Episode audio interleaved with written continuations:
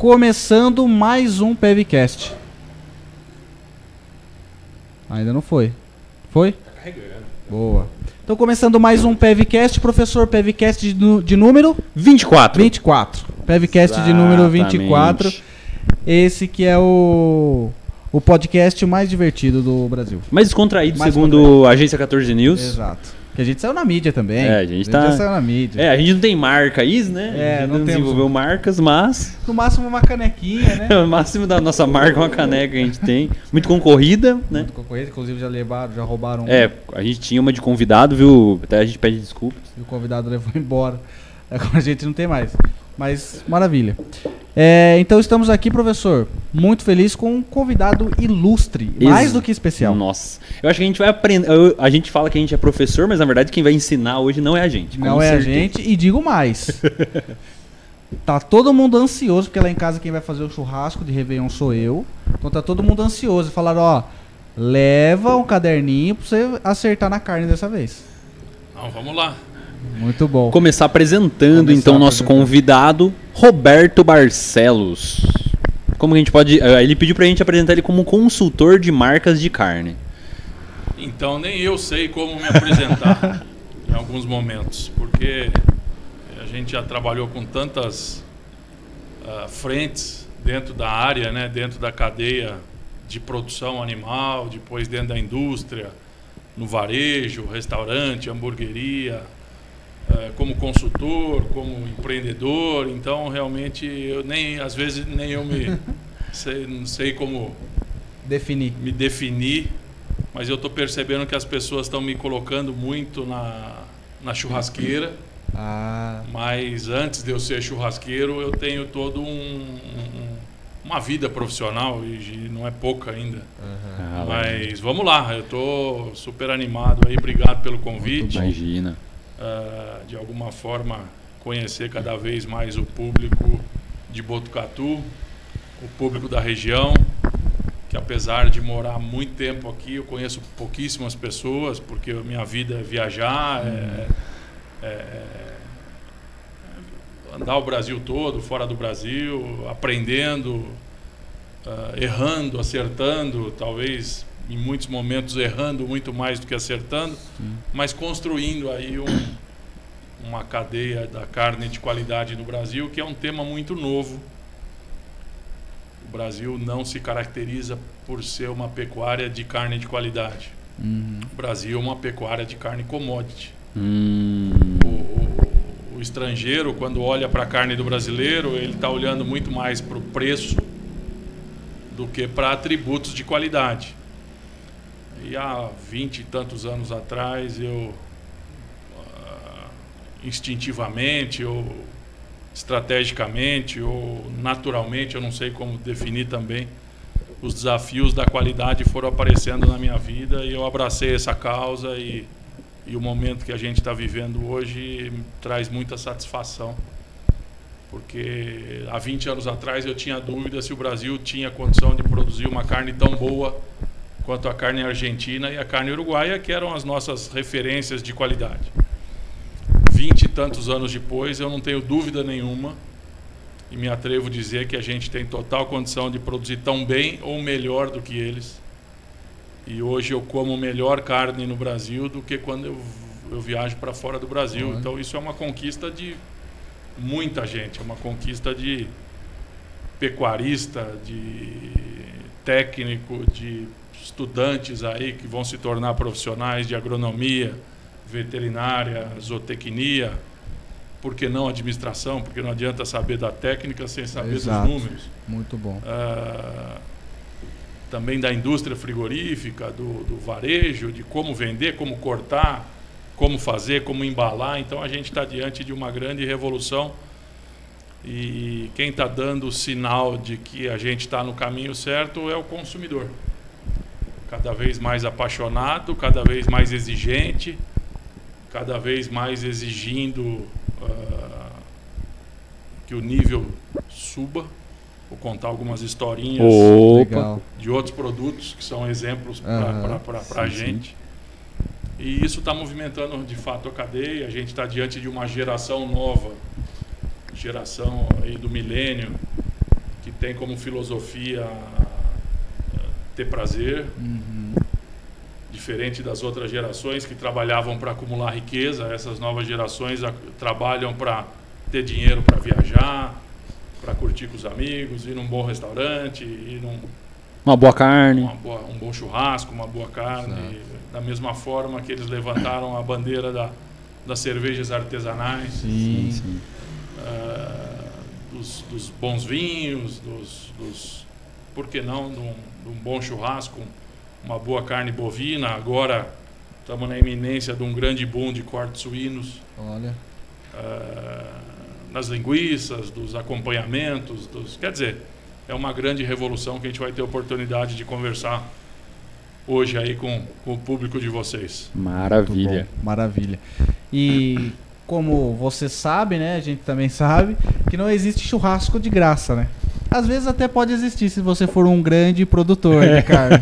Mesmo assim não é de graça. Não, não. Churrasco nem almoço de graça nunca existe. Não então, para pagar essa conta aqui.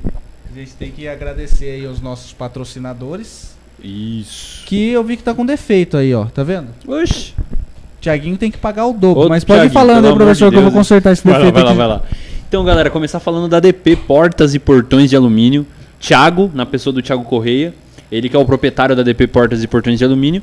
Eles, ele vende portas, portões e kits para portas e portões de alumínio para Botucatu, para São Manuel, para a região e para toda a América do Sul. Barcelos comentou aí dos melhores churrascos antigamente eram conhecidos pela Argentina Uruguai. A DP Portas e Portões já entregou na Argentina, no, Uruguai, no Chile e mais recentemente fez vendas até para a Bélgica. Por quê? Porque é um produto de qualidade, um produto que salva a vida de quem tem cachorro. Não sei se o Barcelos já teve problema com xixi de cachorro em portão, de oxidar ali, ter que ficar repintando, né? Não sei como é que eh, se você tem ou não, mas a gente normalmente que tem cachorro em casa, o maior problema é ter que ficar trocando aquele portão de aço, porque vai oxidando, o cachorro vai fazendo xixi, às vezes não é o seu, às vezes é o da rua que tá fazendo xixi. Às vezes é Acaba o dono do cachorro. Depende de quanto cerveja artesanal ele tomou, né? E aí o que, que acaba acontecendo? Oxidando, ficando uma casa feia, não porque a casa é feia em si, mas é porque o portão foi sendo oxidado. Então, para você não ter esse problema, compre um portão de alumínio. Além de ele ter uma pintura eletroestática, né? Famosa pintura a pó, que consegue resistir muito mais à oxidação do xixi de cachorro.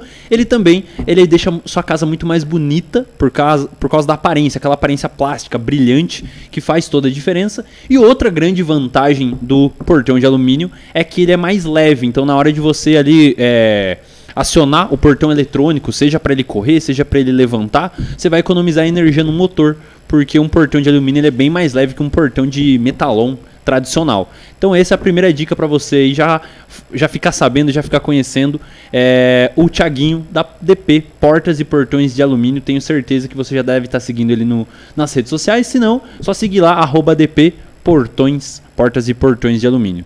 Outro patrocinador para quem não conhece aí para ficar sabendo, é que uma das grandes vantagens aí, a gente vai falar do mercado é, é, as redes sociais. Hoje as redes sociais revolucionaram e acho que ajudaram até no mercado de carnes, né? Influenciaram diversas, diversos mercados e é, as redes sociais elas influenciaram, mas hoje elas estão influenciando de uma forma diferente, não mais simplesmente com o famoso tráfego orgânico, não é simplesmente você divulgar, você querer crescer, você precisa direcionar para onde vai a sua publicação, para onde vai o seu conteúdo, para que ele não seja desperdiçado, né? Poxa, eu vou fazer divulgação do meu produto para quem não está relacionado a ele, para quem não compra ele, para quem não tem interesse nele, não faz muito sentido. Então, para você encontrar o público certo, na hora certa, com o dinheiro certo para comprar os seus produtos, nada melhor do que tráfego pago. E a melhor agência de marketing da região em tráfego pago é a Negocioterapia. Para a galera de casa aí conhecer um pouquinho mais de tráfego pago, é aquele que você paga para rede social, você direciona, você escolhe o público certo, você escolhe a idade,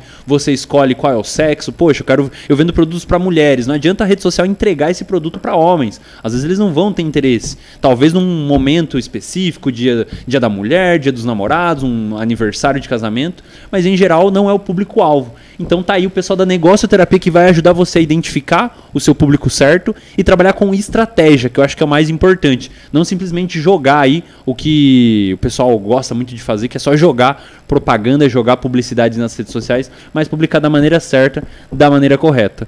Outra empresa é aqui, ó. Inventa móveis planejados.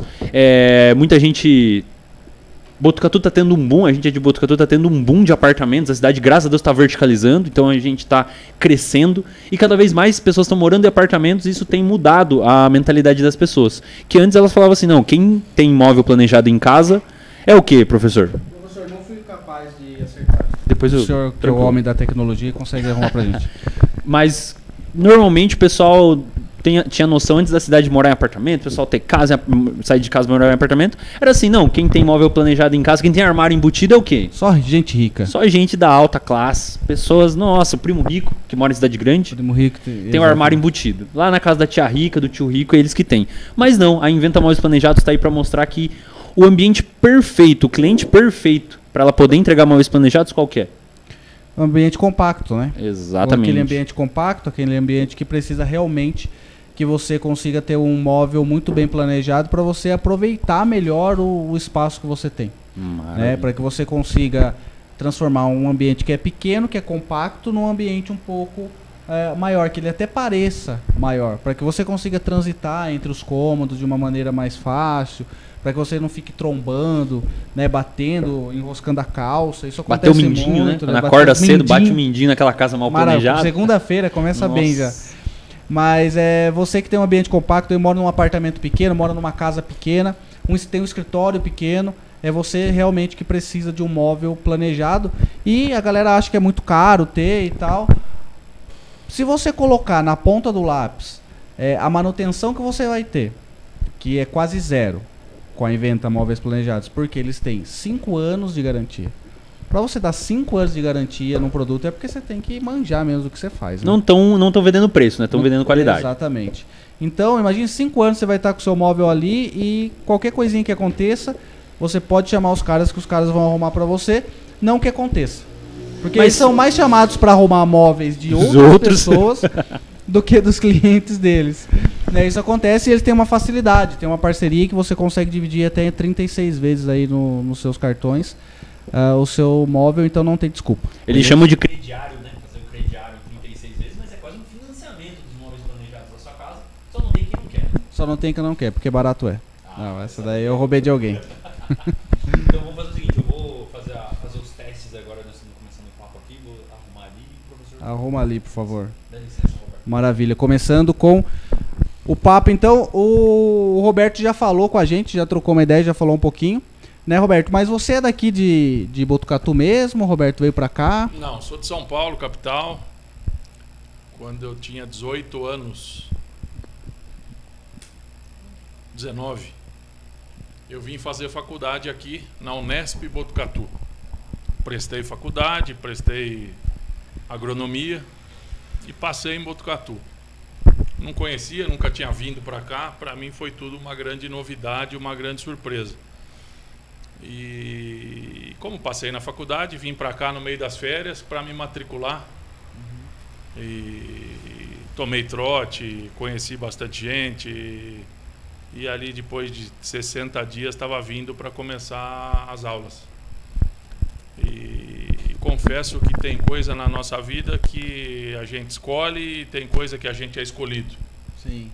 E por mais perspicácia que eu pudesse ter, jamais eu iria, iria imaginar que naquele momento eu estava definindo ah, a minha vida pessoal e profissional. Então eu fiquei aqui durante cinco anos fazendo faculdade. Minha esposa é daqui, tenho três filhos, dois filhos nasceram aqui. Depois de formado fui morar em três cidades aí do interior de São Paulo, mas acabei retornando para cá e nos últimos ah, acho que 15 anos eu tô eu tô fixo aqui, morando aqui, meus filhos aqui, ah, estudando aí nas, nas escolas de Botucatu, ah, fazendo de Botucatu a minha a minha cidade Sim.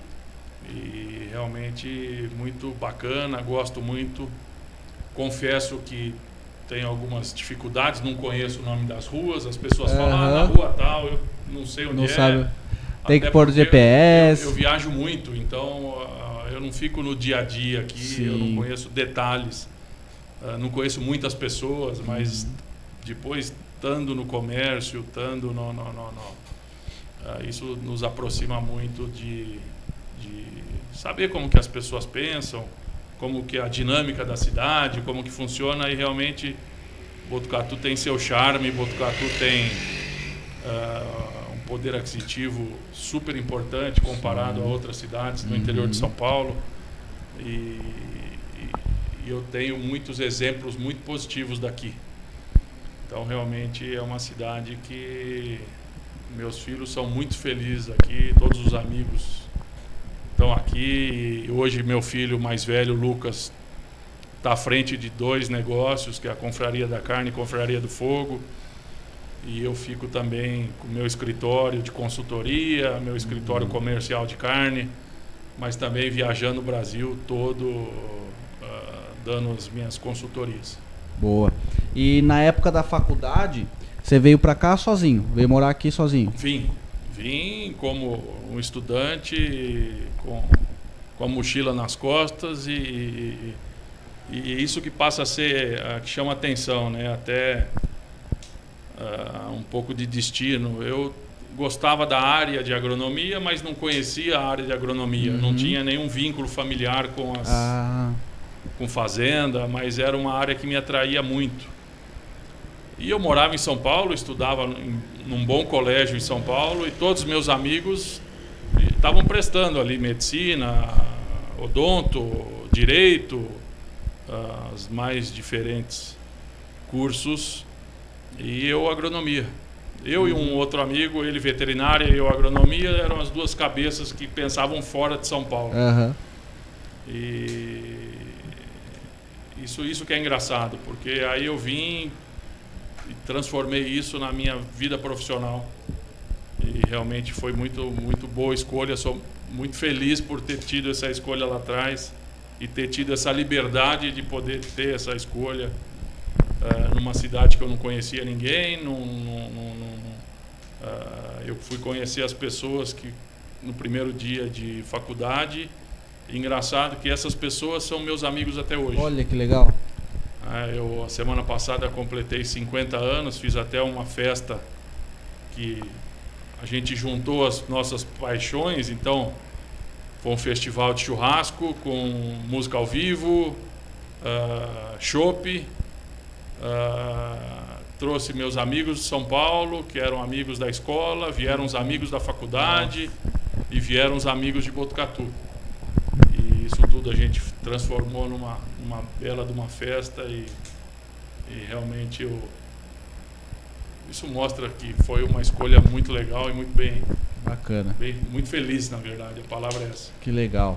E aí na faculdade você falou que tem coisa que a gente escolhe, tem coisa que a gente é escolhido. O mundo das carnes, como que você entrou nesse mundo? Você foi escolhido? Você escolheu? Não, então, essa é uma história ah, interessante, porque quando eu estava na faculdade, eu nunca enxergava a carne como um como negócio, como paixão. A minha paixão ali era pecuária. Sim. Ah, me apaixonei por produção animal através dos, dos muitos professores que foram muito importantes para mim. Inclusive eu, agrônomo, está muito mais ah, direcionado à, à pecuária de corte. Não era muito comum. Ah, principalmente que na época que eu fazia agronomia as matérias não eram optativas. A gente tinha uma grade fixa ali Sim. e a gente tinha que cumprir a grade fixa. Então eu tinha aula de floricultura, tinha Olha. aula de horticultura, tinha aula de ah, engenharia rural. Quer dizer, é muito amplo o, o mundo da, da agronomia. E aí quando eu estava no início da faculdade, eu pensei comigo, né? Será que é agronomia mesmo o que eu quero fazer? Uhum. Eu acho que eu me encontro muito mais na zootecnia do que na agronomia. E aí, conversando com, com o professor Silveira, residente aqui de Botucatu também, ah, muito se tornou um grande amigo. Ele falou: Eu sou agrônomo e trabalho com nutrição animal, com zootecnia, por que não você não, não, não pode seguir esse caminho? E foi o que eu fiz ali. Eu comecei a fazer estágio com eles ah, no departamento de nutrição animal, na, na, na, na, na faculdade de zootecnia, e de lá para cá eu, eu, eu, eu comecei a trabalhar.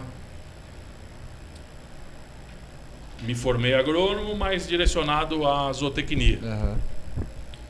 Eu tenho quase que 30 anos profissionais. Eu consigo dividir a minha vida em fases de 10 anos.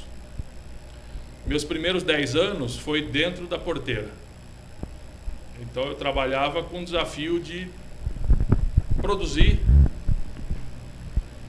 através da pecuária de corte. Fazendas de cria, que é reprodução, acasalamento, cruzamento entre raças, ah, tecnologia de nutrição, tecnologia de melhoria de sanidade, ah, aumento de lotação de animais por hectare, porque os nossos objetivos como fazenda era produzir cada vez mais e melhor. Por quê? Porque é um negócio. Ah, e todo negócio precisa ter viabilidade, precisa trazer rentabilidade. Claro. E, e lá atrás, a rentabilidade da pecuária era muito difícil, principalmente se comparada com outras áreas, Uhum. com agricultura, com reflorestamento, com cana, com ah, citricultura, ah, que eram as, as grandes culturas do estado de São Paulo. E a pecuária sempre deixando resultados pequenos e, e ali os nossos desafios eram muito grandes. Mas desafios de produtividade, desafios de aumento realmente de produção, de, de, de- de eficiência, de diminuição de custo, como um commodity.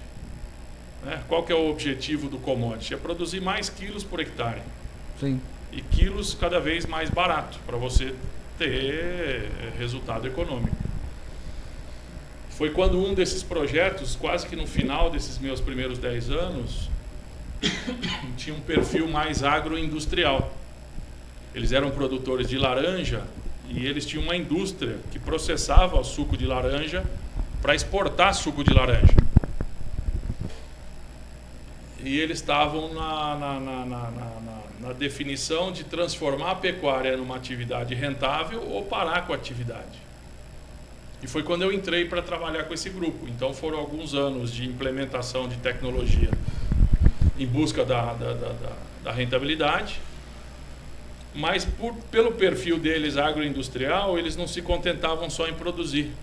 Eles queriam desenvolver marca de carne, que é a chamada verticalização.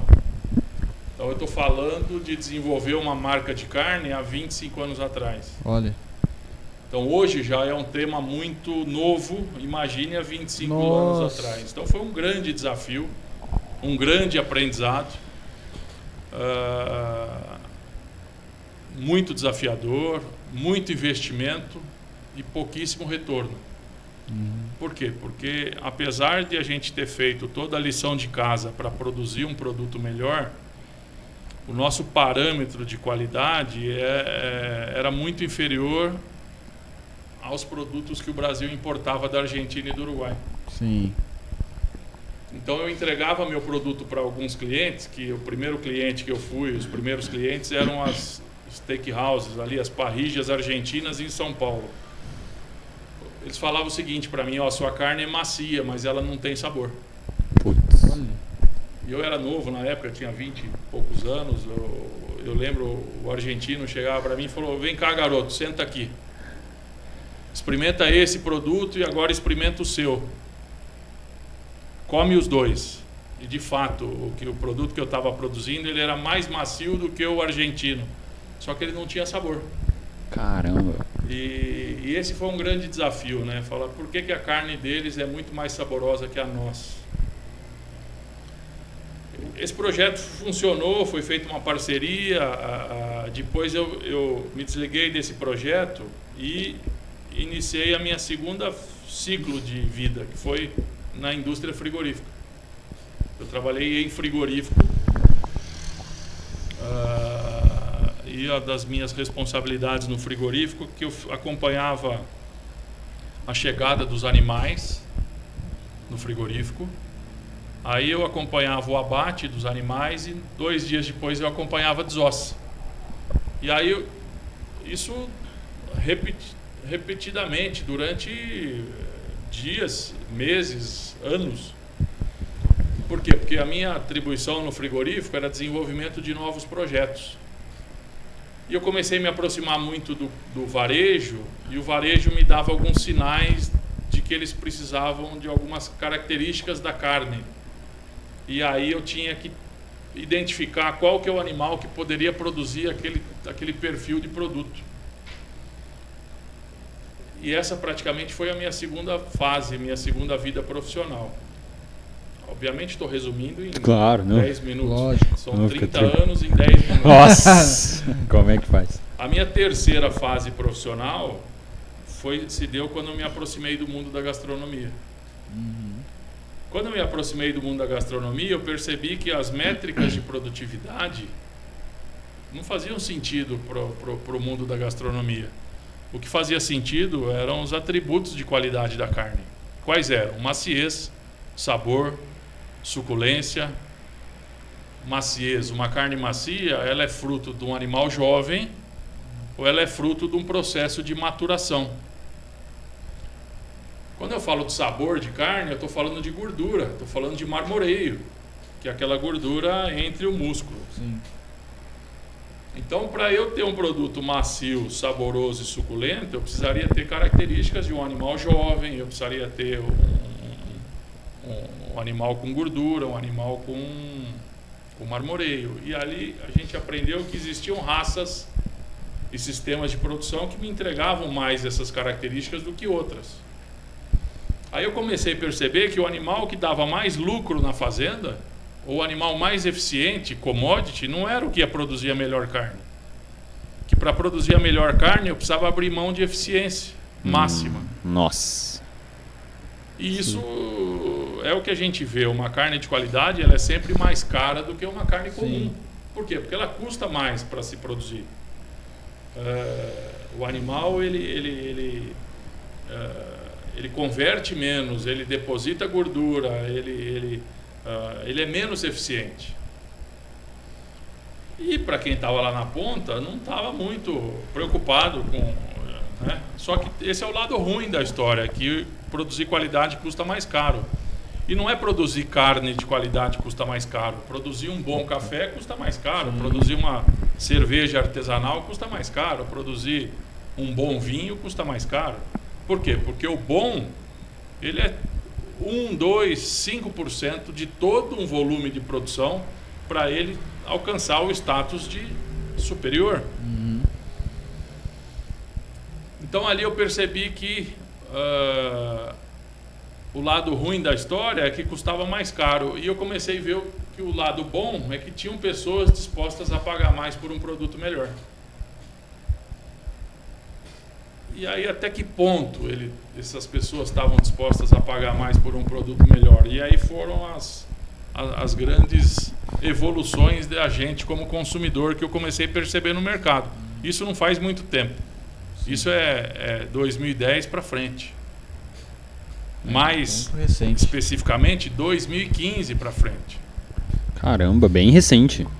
Então, muito recente. Então, projetos que começaram lá atrás, ah, há 20, 25 anos atrás, talvez fossem projetos certos Na hora. na época errada. Olha, é verdade. Isso em negócio é timing. Timing é tudo. Sim.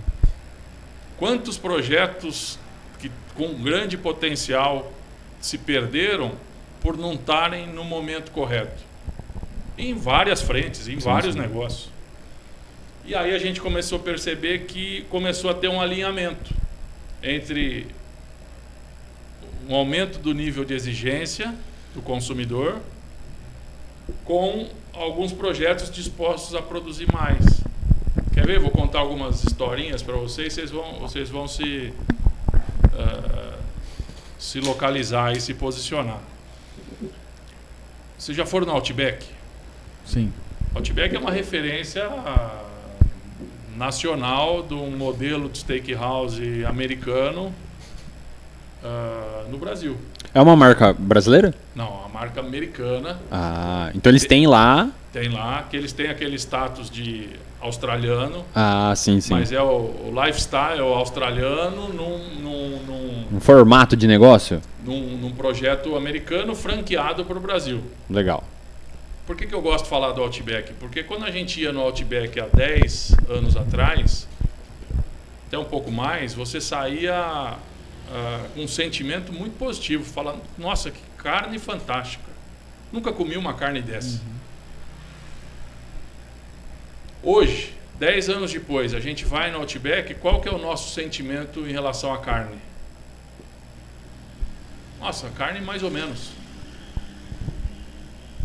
Carne comum. E se eu te falar que a, a carne do Outback, de 10 anos atrás para hoje, é o mesmo fornecedor, é o mesmo corte, é o mesmo produto. O que, que mudou no Outback? Não mudou absolutamente nada, mudou a gente como consumidor, que a gente começou a levar o nível de exigência. Então, o que fazia sentido para a gente há 10 anos atrás, que a gente não tinha parâmetro nenhum, a gente não tinha referência nenhuma, hoje não faz mais sentido. Muito bom. E isso acontece direto. No, no, no, no- o modelo, a gente queria comer um churrasco há 10, 15 anos atrás, a gente ia num rodízio. Sim. Só que o rodízio ele faz, ele conversa muito mais com a minha geração do que com a geração de vocês. Por quê? Porque a minha geração te tem um sentimento. Eu até brinco, a geração minha e a geração dos meus pais. Quem é mais novo não vai entender absolutamente nada que eu estou dizendo. Mas tinha um jogador de futebol em 1970, Gerson, foi campeão do Conheço, mundo. Sim. Sim. E depois da Copa do Mundo, ele fazia uma propaganda de um cigarro que chamava Vila Rica. O cigarro ele era mais comprido do que os outros concorrentes. E aí ele falava para a câmera assim, falava para você que gosta de levar vantagem em tudo, fuma Vila Rica. Isso estigmatizou uma geração como a, geração de Gerson, a lei de Gerson. O brasileiro é Quer da lei de Gerson. quer levar vantagem em quer tudo. levar vantagem em tudo. Então, eh, eu brinco que quando a gente ia num rodízio há 15 anos atrás, a gente se preparava para ir no rodízio. Por quê? Porque o nosso sentimento é, enquanto eu não passar mal de tanto comer, eu não vou levantar da mesa porque eu quero aproveitar o que eu estou pagando e talvez dar prejuízo pro, pro, pro, pro, pro restaurante que eu tô. Faz todo sentido. Exatamente.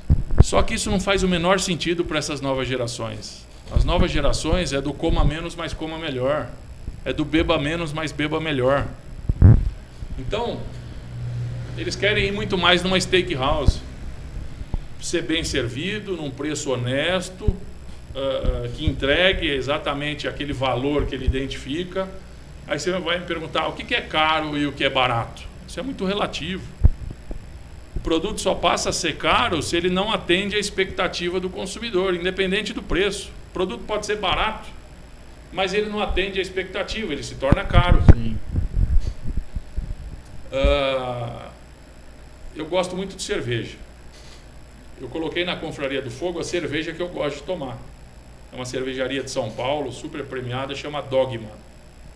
Pouquíssimos lugares a gente encontra essa, essa cervejaria.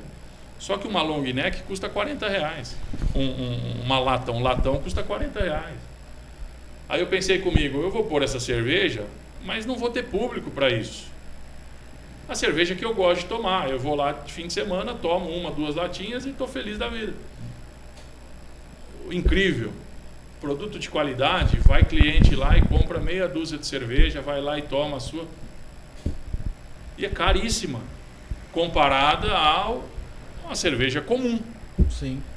Agora, pergunta para esse cliente, que obviamente tem um poder aquisitivo um pouco maior para poder comprar esse tipo de cerveja, se aquela cerveja atende à expectativa dela, dele. Então ele não vai tomar 50 cervejas daquela, ele vai tomar uma, tomar duas e está feliz da vida. Sim. Então a gente está numa mudança do perfil do consumidor. E a mudança do perfil do consumidor está impactando na mudança do perfil do varejo. Isso em todos os produtos.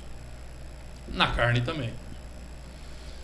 E ah, ah, baseado nisso, esse case Outback eu uso ah, até para contar essa mudança mas em nenhum momento eu quero ser pejorativo, porque o Outback é um dos maiores cases Claro, de sucesso lógico. do Brasil. Ele é, é, em franquia é um dos cases de maior sucesso. Só que às vezes a gente está indo lá agora muito mais para tomar aquele chopp sensacional, para comer asinha de frango, e pra A comer porção de cebola.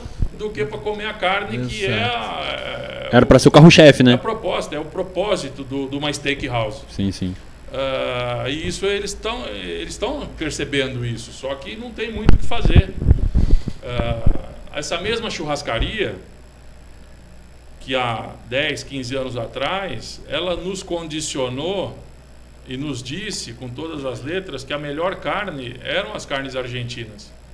Por quê? Porque o próprio garçom colocava na nossa frente um pedaço de carne argentina e falava: essa é a boa, essa é a argentina.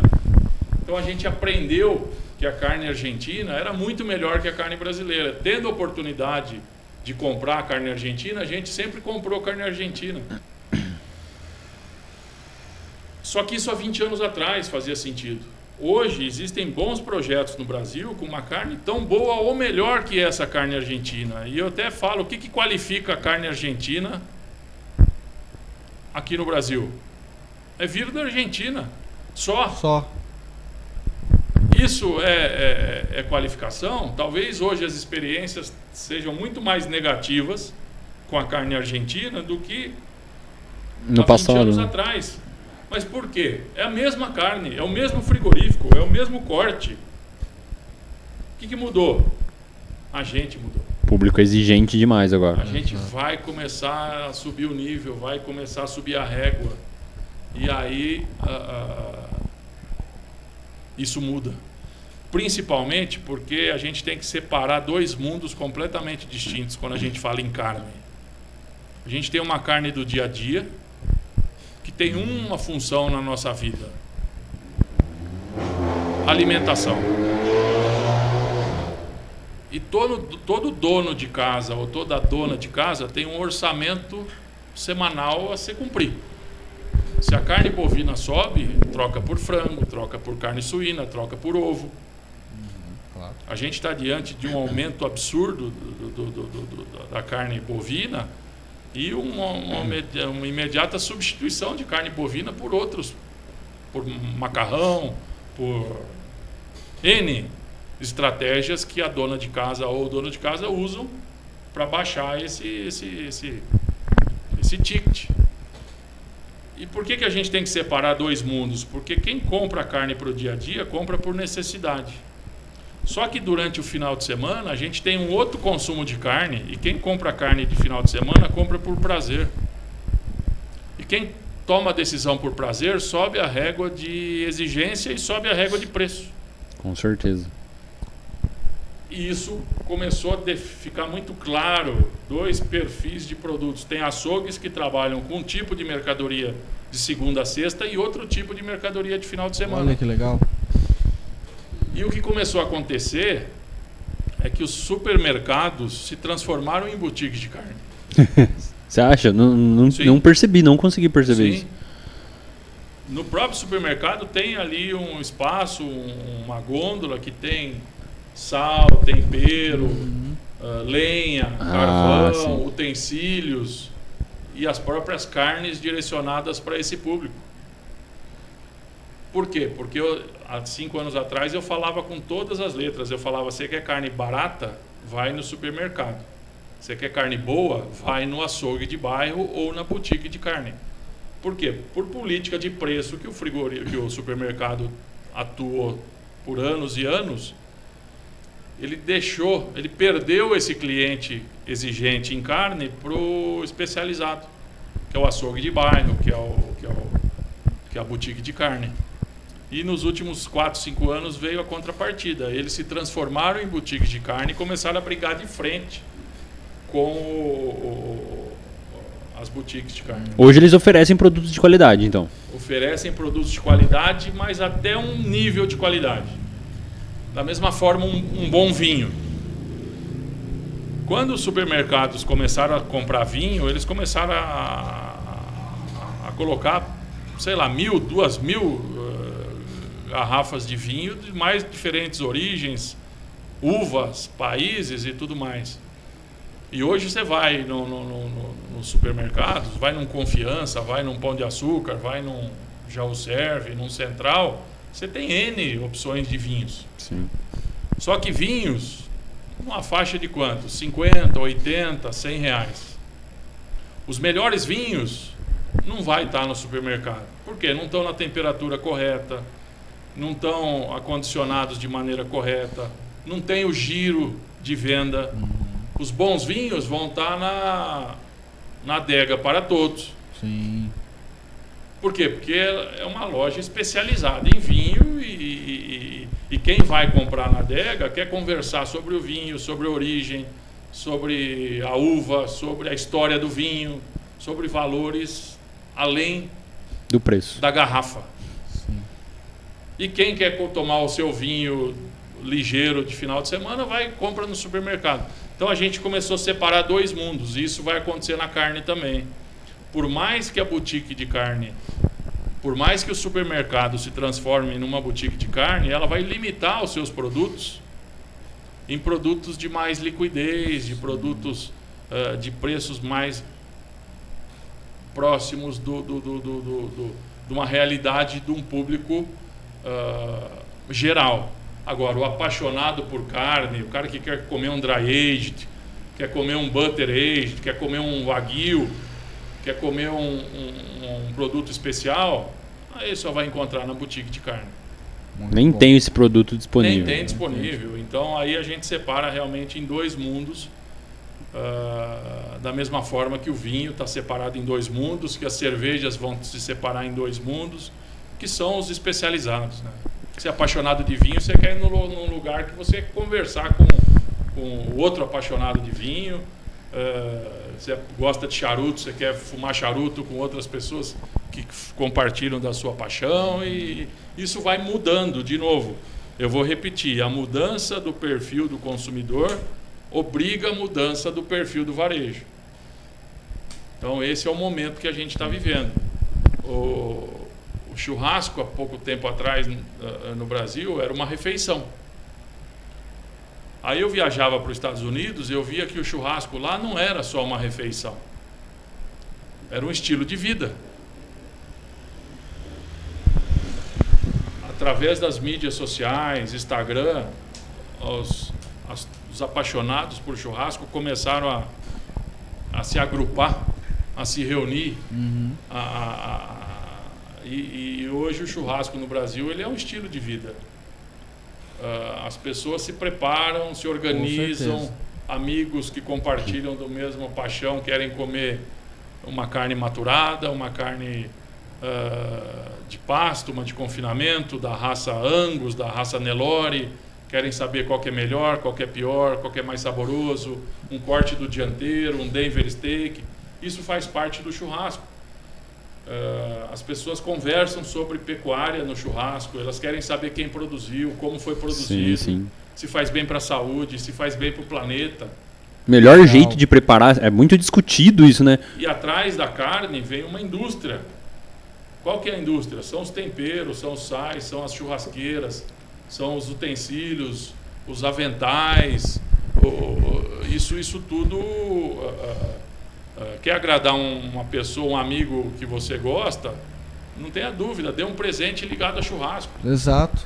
Por quê? Porque você não tem chance de errar. Uma tábua de carne, um jogo de Uma facas. faca, um, diz que faca você não pode comprar. Ah, é sempre. Sempre ganhar, porque senão Ah, Se, é, se você e ganha, você tem que dar um real pro seu para quem te deu o presente, senão Olha corta que legal. a amizade. Nossa, não, isso interessante. eu não conhecia, é uma Ah, tradição? é outra tradição. Ó, então vamos ficar por dentro aí que eu já ganhei faca e não dei por É. dei- eu já dei faca e tô sem o meu um real, hein? Quem recebeu sabe. É que eu acho que é uma corrente que o universo compensa, porque eu já ganhei faca e não dei um real, então acho que compensa, né? Pode ser. Mas isso são, são tradições aí que a gente vai absorvendo. Quem tra- trabalha muito forte essa tradição são os argentinos, Que legal. os gaúchos. ah, e isso, isso realmente é legal. Mas não tem presente melhor hoje ah, do que dar um kit de churrasco. Com Sim, certeza. lógico. O cara vai, ah, vou dar uma camisa, vou dar um, uma calça, vou dar um presente. Vai lá no, no, no açougue da sua preferência, pega um kit ali, dois, três cortes, um salzinho, uma bolsinha térmica e você vai ver o, o que você vai agradar essa pessoa. E as empresas perceberam isso. As empresas que trabalhavam com brindes, hoje elas dão kit de churrasco. Sim, sim. pro- pro- pro- Olha que legal. Alguns anos atrás eu trabalhava numa empresa e os fornecedores não tem nada a ver com o segmento, completamente diferente de churrasco. E eu tenho até hoje esse kit. Minha esposa fala pra eu dar pra alguém esse kit. Mas eu ganhei um kit tão bonito que é uma bolsa assim, tem o espeto, tem o garfo, tem a faca e, e nelas gravado, gravações assim e tal, mas foi um presente tão bonito quando eu recebi, eu, eu olhei assim, que eu me apeguei e tá lá em casa. Nunca usei, nunca Não, usei. e- e- todo presente, né, principalmente em, em grandes empresas, ah, tem, tem o, ah, o valor real e o valor percebido. O valor real é aquele que você pagou pelo aquele kit. Agora, quem ganha, ela nunca vai avaliar o valor real. O valor percebido é muito mais alto bom, do que certeza. aquele valor ah, gasto por aquele kit. Então, Muito é, é sucesso. É um grande sucesso hoje. E agora, eu sou um leigo, por exemplo. Aí eu quero comprar uma carne, quero comprar uma carne para um churrasco no final de semana e tudo mais. Como que eu consigo escolher? Como que eu bato o olho numa carne e sei que ela é boa? Então, isso não é fácil. A primeira grande dica que eu dou é que evitar carnes que estão ah, com excesso de líquido na embalagem. Que não é o sangue, né? Não é o sangue. Não, deixar claro pra minha namorada lá que ela fala, ah, essa carne tá com muito sangue. Aquilo não é sangue mais. Não, a composição da, da, da, da, da carne ela tem 75% de água. Então o que, que acontece? Quando eu tenho um, um corte embalado a vácuo e ela está numa temperatura correta, Uhum, o líquido fica dentro da célula da carne, bonitinho ali. certo. Conforme essa carne perde temperatura, existe um processo que chama exsudação. Aquele líquido sai da célula da carne e vai para a embalagem. Então, por que, que essa é a primeira grande atenção que eu peço para as pessoas olharem na hora de comprar uma carne? Se você olhou uma carne embalada a vácuo e ela está com excesso de, de exudato, o que, que tem ali? Tem água, tem proteína líquida, ah, hemoglobina, Uhum. ah,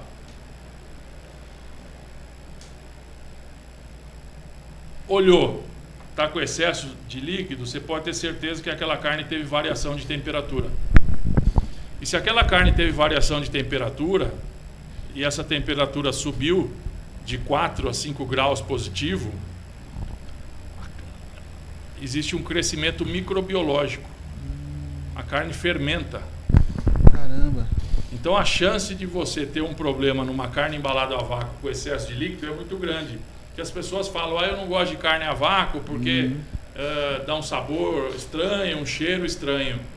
Na verdade, não é o processo de vácuo, é o processo de acondicionamento da carne até você comprar. Então, talvez a qualidade do frio que o açougue dê para a carne seja esse um dos principais fatores da mudança na tomada de decisão entre comprar carne no local A para o local B. Qual é a notícia ruim? É que os supermercados não têm uma qualidade de frio muito boa. Sim. E aí, primeira grande dica: não compre carne com excesso de líquido. Com excesso de líquido. Vai anotando aí, galera. Segunda grande dica: data de produção e data de validade.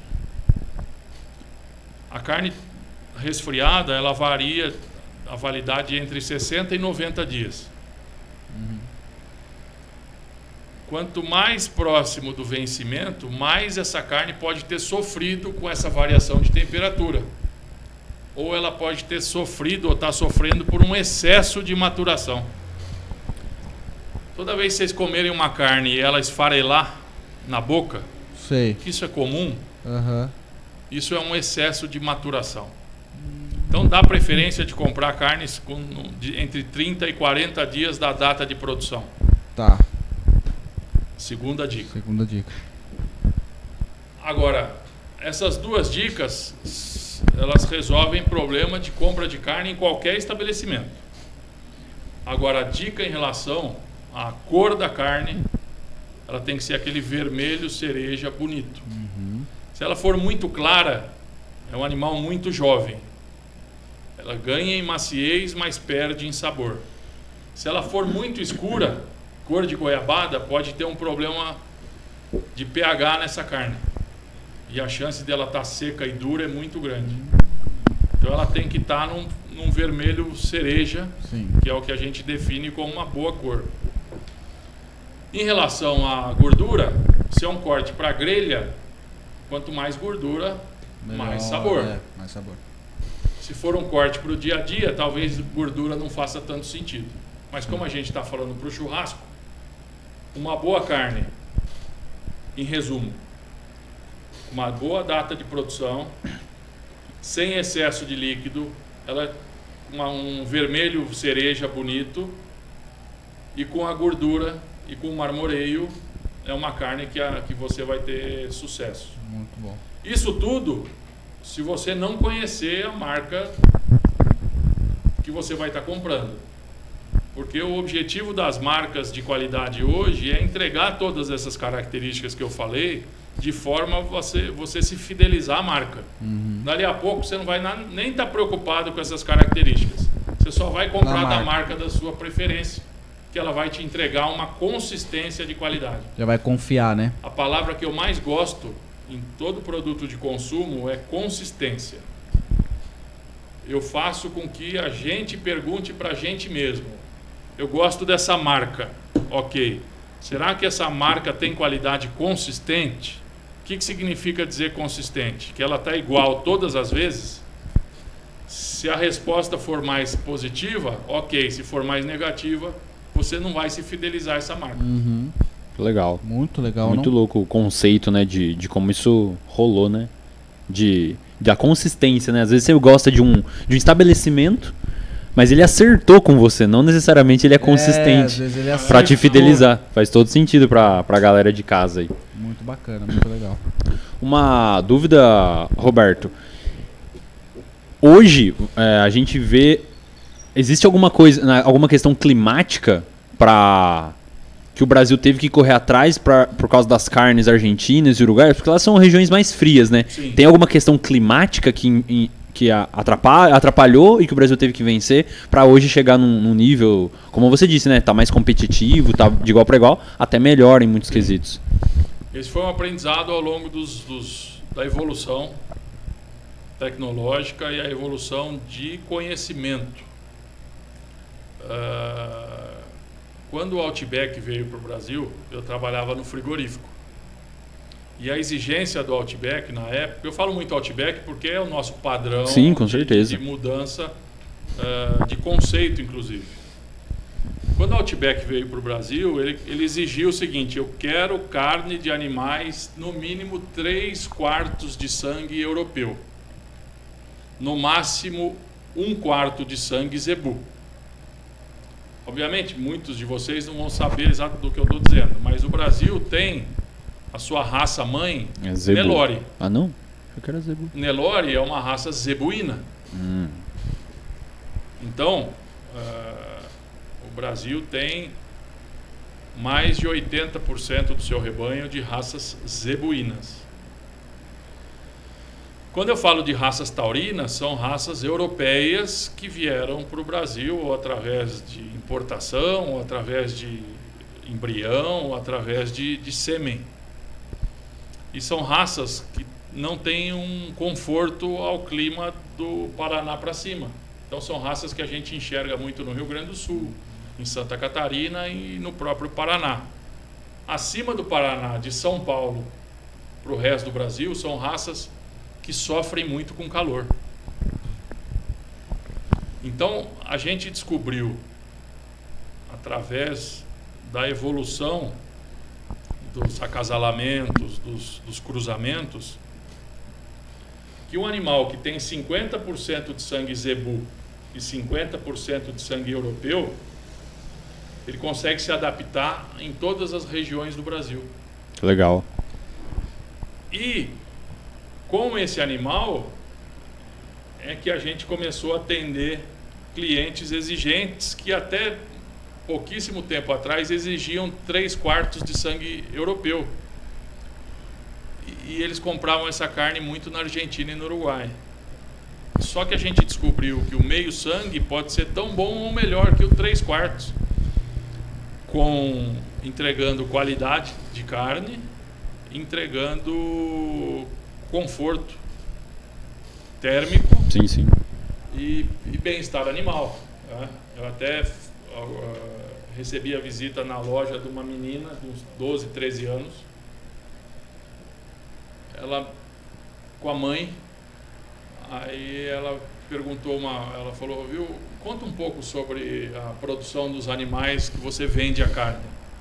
Como a gente produz os animais, eu contei o passo a passo, desde o acasalamento, a vaca, a gestação da vaca, o bezerro nasce, desmama, depois ele passa por um período de recria, depois ele passa por um período de engorda, até a carne chegar no açougue.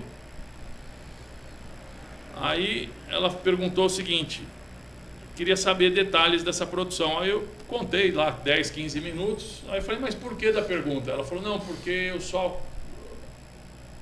Eu gosto muito de carne, mas eu vou deixar de comer carne porque. ah, eu só vou com- comer carne em locais que eu saiba como que foi produzido. E ali eu comecei a pensar de uma outra forma. Se a gente pega um, um bife, vai num restaurante ou vai num, num- num- num churrasco, você come um bife, ele está bonito, com a gordura, marmoreio, aquele vermelho bonito, carne está macia, está suculenta, está saborosa, eu tenho 100% de certeza de dizer que o boi que produziu aquela carne foi um boi feliz. Por quê? Porque se ele tivesse sofrido qualquer estresse dentro do seu processo de produção, ele ia refletir nas características da carne. Então, o estresse ele prejudica a qualidade da carne. Então, se ao mesmo tempo eu tenho um produto de alta qualidade, é um animal que foi muito bem tratado durante a sua, a sua vida. E isso é um assunto muito delicado, porque quando a gente fala de consumo de carne, a gente fala de abate. E, e- e- é muito delicado. Né? Hoje a gente está diante de um crescimento do, do veganismo, não porque as pessoas não querem comer proteína vermelha, que as pessoas associam consumo de carne a sofrimento animal. E Isso que está faltando dentro da cadeia de a gente contar tudo que a gente faz a favor do bem-estar animal, ah, de quais as nossas preocupações de, em, em- sombra, em, em temperatura, ah, em acesso à, água, acesso à alimentação, ah, justamente para são, são programas de bem-estar animal que vão propiciar um desempenho, uma qualidade e uma maciez, sabor e suculência maior. Então, eh, eu acabei respondendo essa, essa menina e ela se tornou cliente. Puxa, que legal. Ah, porque ela confiou naquilo que, que, que, que, que a gente estava conversando. Né? Agora eu pergunto, qual açougue pode responder uma pergunta dessa? Somente se o açougue controla todas as etapas do processo de produção. E isso é 0,01% da carne disponível no mercado. Então, o que, que eu acho que vai acontecer num movimento pós-Covid? A gente está diante de dois anos de muito sofrimento, mas também de dois anos de muitos aprendizados. Talvez as pessoas vão começar a olhar para os produtos que elas consomem a partir de agora, preocupadas em saber em relação a quem produziu, como foi produzido, se faz bem para a saúde, se faz bem para o planeta. Ah, segurança alimentar cada vez faz mais sentido. Será que a carne que eu estou consumindo nesse açougue existiu a preocupação de ter dado o período de carência entre a aplicação do medicamento do animal e o abate? Olha. Então são coisas que vão mudar de novo ah, as nossas preocupações como consumidor. Vou repetir pela terceira vez. A mudança no perfil do, do, do consumidor vai ditar as regras na mudança do perfil do varejo, que vai ditar a regra na mudança do perfil da indústria, que vai ditar a regra na mudança do perfil da produção. Então a, é, a gente está diante de uma revolução realmente. Sensacional. Muito legal, bacana. Agora a gente não pode ser hipócrita em achar que esse tipo de preocupação é a preocupação de quem está passando fome. Ah, Não. Com certeza, claro. Então, quando a gente fala de carne de qualidade, eu tenho que falar de nicho de mercado. Quando eu falo de carne commodity, eu estou falando de uma população em geral. Ah, nicho de mercado tem trabalho científico que mostra que quanto maior o poder aquisitivo, as pessoas passam a ter preocupações sociais e ambientais em relação às marcas que elas consomem. Por que, que a gente não pode ser hipócrita? Porque quem está passando fome não está preocupado com a Amazônia, está preocupado em sobrevivência. Sim. E aí eu vejo uma série de discussões, e a gente está diante aí de, de- de- de- reuniões ali na Escócia para definir o futuro do planeta.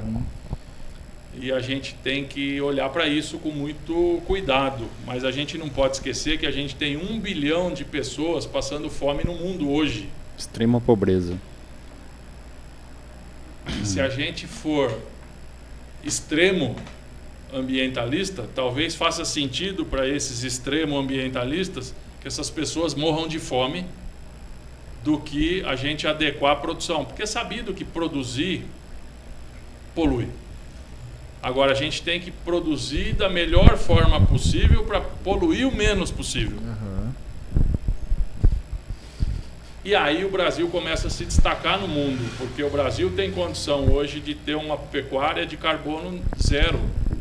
Por quê? Porque o metano emitido pelos bois, que é motivo de ah, afetar camada de ozônio, efeito estufa, aquecimento global, quem faz essa conta do bovino faz conta da metade só da equação, porque as pastagens e a agricultura sequestram muito mais carbono do que o bovino produz. Então existe uma compensação, né? Uma compensação positiva. Ah, e o Brasil é um dos únicos países do mundo que tem a água mais limpa, que é a água de chuva, que tem o seu ciclo biológico, o seu ciclo natural, eh, e de ca- carne carbono zero comparado a outros países produtores de carne do mundo. Então esse é o tipo de informação que não aparece no Jornal Nacional, que não aparece no, no- no- no- no- podcast da Anitta. Mas a gente como produtor, a gente precisa começar a divulgar isso e mostrar isso e falar, não, espera aí, que nós temos problemas. Existe queimada na Amazônia? Sim. Existe desmatamento? Existe. O grande problema é punir quem trabalha errado. Se a gente começar a punir quem trabalha errado, a gente educa todo um país. Com O certeza. grande problema do, do Brasil é a corrupção. A gente não pune. E é aí que a gente vai sofrer muito em relação a, a- esses países importadores, porque eles vão colocar isso como condições e exigências em relação a, a um país como um todo. Mas tem muita gente competente no Brasil trabalhando nesse tema e- e e a gente tem que começar a divulgar o. A gente está ficando bom de produzir, mas ruim de contar a história do que a gente faz. Então faz parte de, um, de uma nova etapa aí. Ô Roberto, você falou que você tem a sua própria marca, né? De carnes. Aqui em Botucatu a gente consegue encontrar? É uma marca de carne eh, em parceria com o frigorífico Frigol de Lençóis Paulista. É uma, um projeto que começou ah, entre duas pessoas, eu e o, e o Juninho, Dorival Júnior. Ah, Não é o treinador de futebol, não. não, não, não. sabia que você ia fazer essa piada. Ah, não é. Ele gosta muito de futebol, inclusive a gente vai assistir bastante jogo junto, mas não é ele não. Em Lençóis, abatendo ah, 20 animais E o projeto cresceu, eh, virou prioridade dentro da, da empresa. Uma empresa é a quarta maior empresa do Brasil, Caramba. frigorífico Frigol.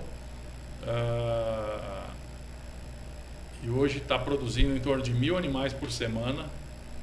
A gente está mandando carne para 400 clientes no Brasil todo. E a minha grande satisfação é essa, a sua pergunta. A mesma carne que eu mando para os melhores restaurantes do Brasil, hoje está disponível aqui em Botucatu. E eu não abro mão de estar disponível aqui em Botucatu, porque além de ser um grande showroom, ah,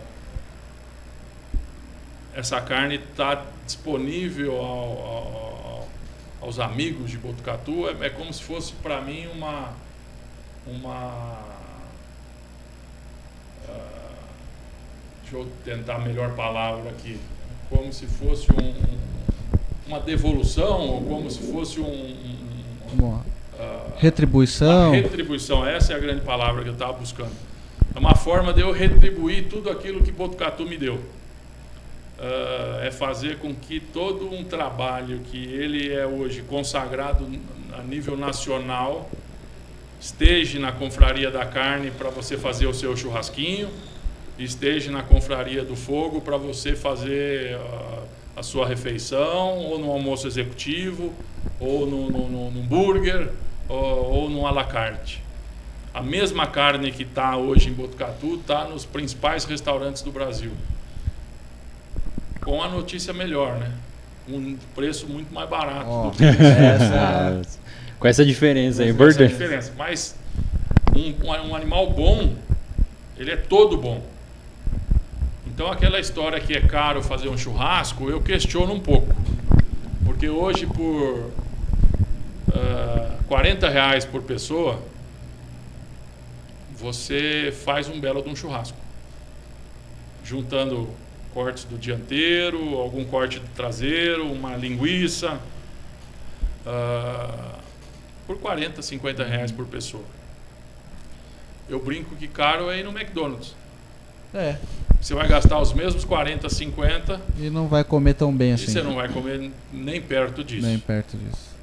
Ah, então a gente na, na pandemia o- a gente só pode agradecer a, a, a Botucatu porque eles conseguiram manter o emprego de todos os funcionários da confraria da carne e da confraria do fogo ah, consumindo o nosso burger.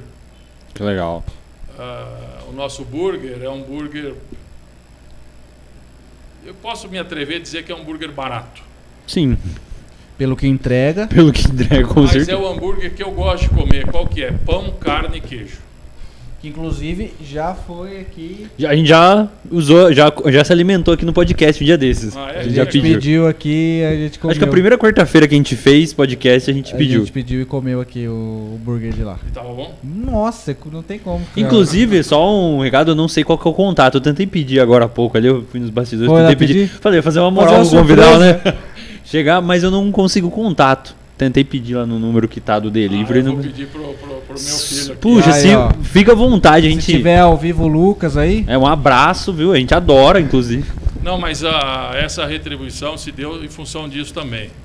Ah, a gente poderia ter posicionado ele numa condição de preço como um hambúrguer normal, mas a gente colocou ele numa condição uma margem super pequenininha justamente para ajudar. A gente via que era um momento difícil para todo mundo e falar, não, se, se a gente ajudar as pessoas, as pessoas vão nos ajudar. E, e quer saber que incrível, os, os- os maiores clientes do- do- dos hambúrgueres nossos estavam na, na, na- na Unesp. olha, Caramba. Eram ali os profissionais de saúde que Que estavam legal. legal. ralando, Pedindo lá e, e- e pediam pra entregar. para entregar. Muito legal. E, foi muito Puxa, legal. que legal. Nossa, deve ser uma satisfação absurda, né? No- na pandemia, né? Essa galera ser o principal público-alvo, quem assim. tava na linha de frente, né? Né? É, a gente viu que várias marcas, né, é, adotaram na pandemia uma estratégia parecida, né, de privilegiar o pessoal da linha de frente. É, marcas em São Paulo deram desconto, disponibilizavam carros de aplicativo, muita coisa. Muito bacana. E, e- e outra coisa, vocês vão me perguntar, mas por que, que não está no, no iFood? Por que, que não. Ah, a gente não acha justo a gente trabalhar com uma rentabilidade super pequenininha e ter um parceiro com 25% dessa, dessa rentabilidade. Então, um recado aí para vocês que estão assistindo: identifiquem as marcas que vocês gostam e peçam direto. Isso não é uma campanha contra o iFood, não. É uma valorização aos estabelecimentos que querem sobreviver. E, e- e a gente está numa época tanta dificuldade, tanta concorrência, que é uma solução natural você entrar, para você ser visto. Sim, sim. Sim, Ah, é. Porque às vezes você não está no, no, no, no- no- num aplicativo desse, você não é visto. É verdade. Ah, você não existe, talvez. Mas vocês gostam de uma marca. Vocês gostam do estabelecimento. Tentem descobrir o telefone direto e peçam direto que você vai estar fazendo bem para o estabelecimento que você gosta. Não, é muito legal. É, eu, eu tive uma experiência em Santos, há um. Acho que é um comecinho do iFood tava bombando assim, antes, antes da pandemia. Eu fui pra Santos a, a passeio lá em viagem, passear mesmo. E aí eu pedi no aplicativo, achei uma hamburgueria próxima ali onde eu tava hospedado. O pessoal entregou. E a dona veio de carro, entregou e falou assim: Olha, eu não, sei, vocês estão no hotel aqui, é, deve ser turista, né? Mas tá aqui a opção se vocês quiserem pedir pra gente, tem essa condição, tipo, a gente dá um acompanhamento vocês pedirem direto. E foi extremamente saboroso. No outro dia eu liguei e aí você fica assim: ah, eu, não vou, eu vou pedir no iFood por causa do atendimento, por causa da praticidade. Eu pedi através do, do contato direto. Fui bem melhor atendido, foi bem mais rápido a entrega. o- então eu acho que realmente fica a dica. Alguns estabelecimentos conseguem entregar muito melhor é, direto, atendendo direto. E vão ter, continuar tendo as marcas que vão usar a plataforma, vão usar o iFood para pedir. Então acho que todo mundo consegue ganhar, consegue ter espaço aí para adquirir seus produtos. Vamos aproveitar que o Roberto tá. Tá garantindo tá- a janta? tá garantindo. Vamos chamar aqui a nossa estagiária, que a gente Vem não apresentou ainda a nossa estagiária. Laurinha, Laura Ó, recebi o Munhoz. telefone aqui, ó. Aí, ó. Pega o telefone. Passo? Muito bom. Roberto, toda semana, todo episódio, na verdade, a gente sempre traz um aluno nosso ou uma aluna para poder. A gente chama de estagiário, estagiário da noite. Ele vem aqui, fica fazendo mídia, tirando foto e tudo mais, para participar um pouco do nosso evento. É muito legal trazer a galerinha para cá, eles gostam bastante. Tá gostando, Laurinha? Sim, A Laura? interessante, né? A Laura mais sobre carne, né? Boa! Quem não gosta de saber. gosta de um churrasco, Laurinha? Ai, quem não gosta, não. Muito É. bom, maravilha. E hoje a Laura, Laura Munhoz, veio aqui com a gente, foi pra praia, pegou insolação e mesmo assim tá aqui. Tô aqui. Muito bom, maravilha. Camarão. Igual um camarão. camarão. Eu tô também, mas é porque eu tava pintando minha casa. Olha aqui, ó. Abraçadeira de capitão. Muito bom. Ô, Laurinha, cadê o... Vamos acessar aí pra gente ver se tem algum, alguma mensagem, algum chat, alguma pergunta, algum elogio, algum comentário. Vamos lá. Fale todos, inclusive o nome, porque eles têm um ciúme. Eles têm um ciúme. Eles falam, ah, pulou o meu, não falou meu nome. Tá. Esse aqui é canal do Man Manolo? Manolo, canal do Manolo. Manolo, ele falou carne de qualidade, é disso que eu falo. Boa, carne de qualidade. E como muito bem o Roberto estava falando aqui nos bastidores, né? Carne de qualidade aguenta desaforo. É. ah, carne de qualidade aguenta desaforo. Ah, mas qual que é a melhor ah, distância da brasa? Qual que é o melhor tipo de grelha? Temperatura. É, põe sal antes ou põe sal depois? Se a Churrasco- carne for boa, Churrasco é diversão. Cada um tem o seu jeito, cada um tem seu ponto. Mas com uma condição. Carne tem que ser carne boa. tem que ser boa. Ah, e carne sendo boa, ela aguenta desaforo e, e não tem tanta. Vai todo mundo gostar. Vai todo mundo gostar. Muito bom. Se Pode continuar, pode ir. Amanda Souza falou: Oi, queridos, cheguei. Amandinha, Amandinha ela tá em todos, é nossa fã. Sabe aquele cliente que vai toda semana buscar e ele sempre elogia e compra todos os tipos de carne que você deve ter lá? A gente tem a Amandinha que ela tá aqui toda toda segunda e toda quarta-feira. Ela compartilha os flyers, então é a nossa fã número um. A Amandinha, um beijo pra Amandinha. O Adriano Nunes falou: carne de qualidade, produto de qualidade todos nós merecemos. Boa, Adriano Nunes. Isso. Legal. Um abraço pro Adriano. Tá inscrito, Adriano? Se inscreve, Adriano. A gente quer bater 500 inscritos aí no nosso YouTube. que mais? O canal do Manolo, né? Falou também. Olha, Roberto tá falando só verdades. Olha lá, ó, concordando. Inventa Móveis falou. Barcelos, bora fazer um evento de carnes no é show, Showroom. Showroom que fala? Showroom. Na produção das carnes. Não, na, da Inventa Móveis, ele falou. Vamos, Fazer um lógico, evento na No showroom. no showroom da Inventa. Isso. Ó, legal. Pevcast acho que poderia estar lá, né? Cobrindo o evento e degustando carne de qualidade. Muito bom. Nome padrão colocou. Os problemas da economia da Argentina atrapalham na produção das carnes? atrapalham, ah, principalmente que é a- eles tiveram problemas de exportação, eles ah, sofreram embargo ali para um governo populista impediu a exportação justamente para manter o, o, o produto no mercado interno, abasteceu esse mercado interno Pra tentar baratear, talvez? para tentar baratear, mas isso é, é- é difícil porque ah, nada como livre comércio que se ajusta a médio e longo prazo.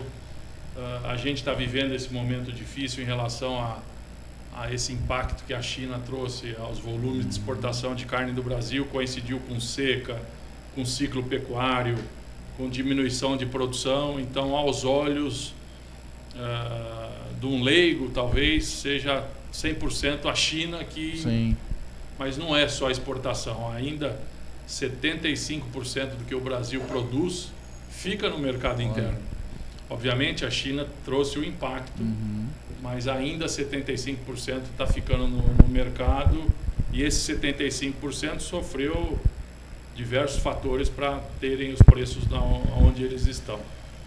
Ah, cada vez mais a carne bovina vai ser, comparado a frango e suíno, vai ser um produto ah, mais caro. Uhum. Sim. Muito bom. E o canal do Manolo falou também. Isso não é um podcast, é uma excelente aula. É uma aula. A gente podia, sabe, fazer o quê? Depois baixar esse episódio, dividir em aulas e comercializar sem a autorização do Roberto. Não, está autorizado. Aí, ó. Tá autorizado. Ô, maravilha. Agora sim, chegou. O Erickson Gasparotti falou: Um abraço, Roberto, do pessoal do Cabramacho Barbearia. Olha, Um legal. Bacana. Preciso ir lá amanhã, dá para marcar o horário Ao, ao vivo? E esses foram os comentários mesmo. Maravilha, muito bom. Obrigado, viu? Ah, Assim que tiver mais, a gente chama você. Tá bom. Obrigado, Obrigado. Laurinha. Arrebentou. Muito bom. Conseguiu aí, professor? Tô pedindo, tô pedindo. Maravilha, show de bola. E a gente tem essa cultura mesmo, né? Da. Poxa, da, da, da carne uruguaia, do churrasco uruguaio, né? De, de ser melhor e tal. O Brasil hoje, é, se eu quiser, por exemplo, sei lá, é, aprender um pouquinho mais, se eu quiser buscar algum tipo de referência, ah, quero saber um pouquinho mais de carne, o que, que você indicaria para o brasileiro aqui no mercado interno? Eu, poxa, eu gosto de fazer o churrasco lá, mas faço aquele churrasquinho de final de semana. Quero me aprofundar, quero melhorar, quero aprender um pouquinho mais sobre a carne, sobre é, como escolher melhor a minha carne, ou como fazer a minha carne, como que eu busco informação, onde que eu vou atrás? Ah, o Brasil hoje ele sofre influência de diversos países. né? a gente está falando de ah, Argentina, de Uruguai, de Estados Unidos. Ah, são os três principais países muito mais tradicionais em carne e churrasco do que a gente brasileiro. Então hoje a gente faz churrasco num- numa grelha argentina. O que é a grelha argentina? É aquela grelha em V, inclinada, que sai a gordura, Aham. tem um coletor de gordura. O calor não é o calor de fogo, é o calor de brasa. Sim. Você tem um queimador e você puxa para. Quer dizer, são todas técnicas argentinas, uruguaias, que a gente trouxe aqui para a nossa realidade. cada vez mais o, o American Barbecue, que é o defumado. Uhum. Uma dúvida que a gente tinha na Confraria do Fogo é: será que o público de Botucatu vai gostar do American Barbecue? Então, para quem já foi lá, tem um defumador americano, Grande, absurdo. grande, que toda sexta-feira ele começa a defumar. A gente tem cortes que defumam durante 12 horas, Caramba. para no sábado, na hora do almoço, estar servindo. E, e o público de Botucatu gostou e se apaixonou em relação a, a, a esse produto. Tem a costelinha barbecue, que a gente aprendeu a comer em outros. ah, o- em restaurantes, e- e, ah, mas é uma costelinha mais artesanal, mais alta de carne, ah, com molho barbecue feito na casa. Então, ah, também os acompanhamentos. Ah, o grande desafio hoje de um churrasco é, é os acompanhamentos. São os acompanhamentos. Então, alguns legumes grelhados, algum, ah, alguns legumes cozidos na brasa do- do- do- do- do- da churrasqueira Uhum. ah, batata, batata doce, ah, abóbora, fazer purê, fazer a cozinha chamada rústica, cozinha outdoor. Então, para quem quer e gosta desse tipo de informação, a gente tem aí um Instagram de pessoas muito legais. Ah, a gente tem ah, os chamados. ah, quer ver que interessante? Eu até conto isso nos cursos que eu faço. Há 10 anos atrás, a profissão de açougueiro era uma profissão descriminalizada. Eu fui açougueiro já. É? Mas fui açougueiro de supermercado. Não soçava nada, só cortava os bifes. Mas o que, que eu falo? Na hora que você ia preencher uma ficha de cadastro, você pensava 10 vezes na hora de colocar açougueiro como profissão. É verdade. Tem até um açougueiro super famoso em Sorocaba que chama Alder. Ah, ele conta essa história e ele fala que o filho dele na escola, os amigos eram filho de médico, filho de advogado, filho de dentista e ele era filho do açougueiro. E ele tinha vergonha de falar. Caramba. Por muito tempo o filho dele tinha vergonha de falar. Só que começou a ter uma valorização tão grande da profissão açougueiro e, e as- os açougueiros ganharam status no Brasil de celebridades. Ah, tem os, os churrasqueiros celebridades, tem os açougueiros celebridades e o Alder virou um- uma dessas referências. Então ele está na Globo, naquele É de Casa, faz ah, churrasco com André Marques, com, com gente super famosa. E aí o jogo virou. O jogo Agora. virou porque ele falava para os amigos dele: meu pai é o rei das carnes, meu pai é, o É. Alder Lopes, o churrasqueiro da Globo e tudo mais. E isso eu comecei a perceber realmente uma, uma grande valorização. Então, se você for no, no- no Instagram, ah, tem muitas pessoas que ocupam esse espaço. Tem o, o Debete, Rogério Debete, que é um cara que tem 10 anos eh, na atividade profissional, mas vem de uma família eh, já bem tradicional de açougue. É um- uma personificação um novo açougueiro, está lá em São Paulo fazendo dry aged, fazendo tem um quintal, um restaurante muito bacana. Tem o Netão, Netão, Santos. Netão eu conheço. Netão já teve três ou quatro vezes conosco aqui nos Olha que legal. Ah, o Debete já teve aqui conosco. Ah, então, se você. eh, E o Instagram te dá a oportunidade de você seguir, você saber quem são os, o- as pessoas que você curte, segue. Uhum. E ali você vai começando a fazer uma rede de pessoas que fazem canal do YouTube, fazem vídeos no Instagram, Daniel Lee, ah, tem pessoal da Kings Barbecue que faz os, os- os equipamentos de grelha. Estou lançando inclusive com a Kings uma churrasqueira com meu nome. Oh, que legal. Estamos ali com, com o produto ali na, na confraria como um showroom. Mas já está disponível para venda? Está disponível para venda. Estou lançando uma linha de sais também. Legal. Olha. É, é um, é um mundo, legal, é um mundo cara. bacana, é um mundo. E, e tem muita gente boa no mercado que, que fazem vídeos e inspiram as pessoas. Ah, inspiram os novos restaurantes, inspiram, inspiram as, as novas hamburguerias. Todo mundo com essa pegada ah, que é o que o, o mundo faz de bem feito, a gente brasileiro tem a, a- a característica de pegar tudo isso e criar um modelo próprio. Sim.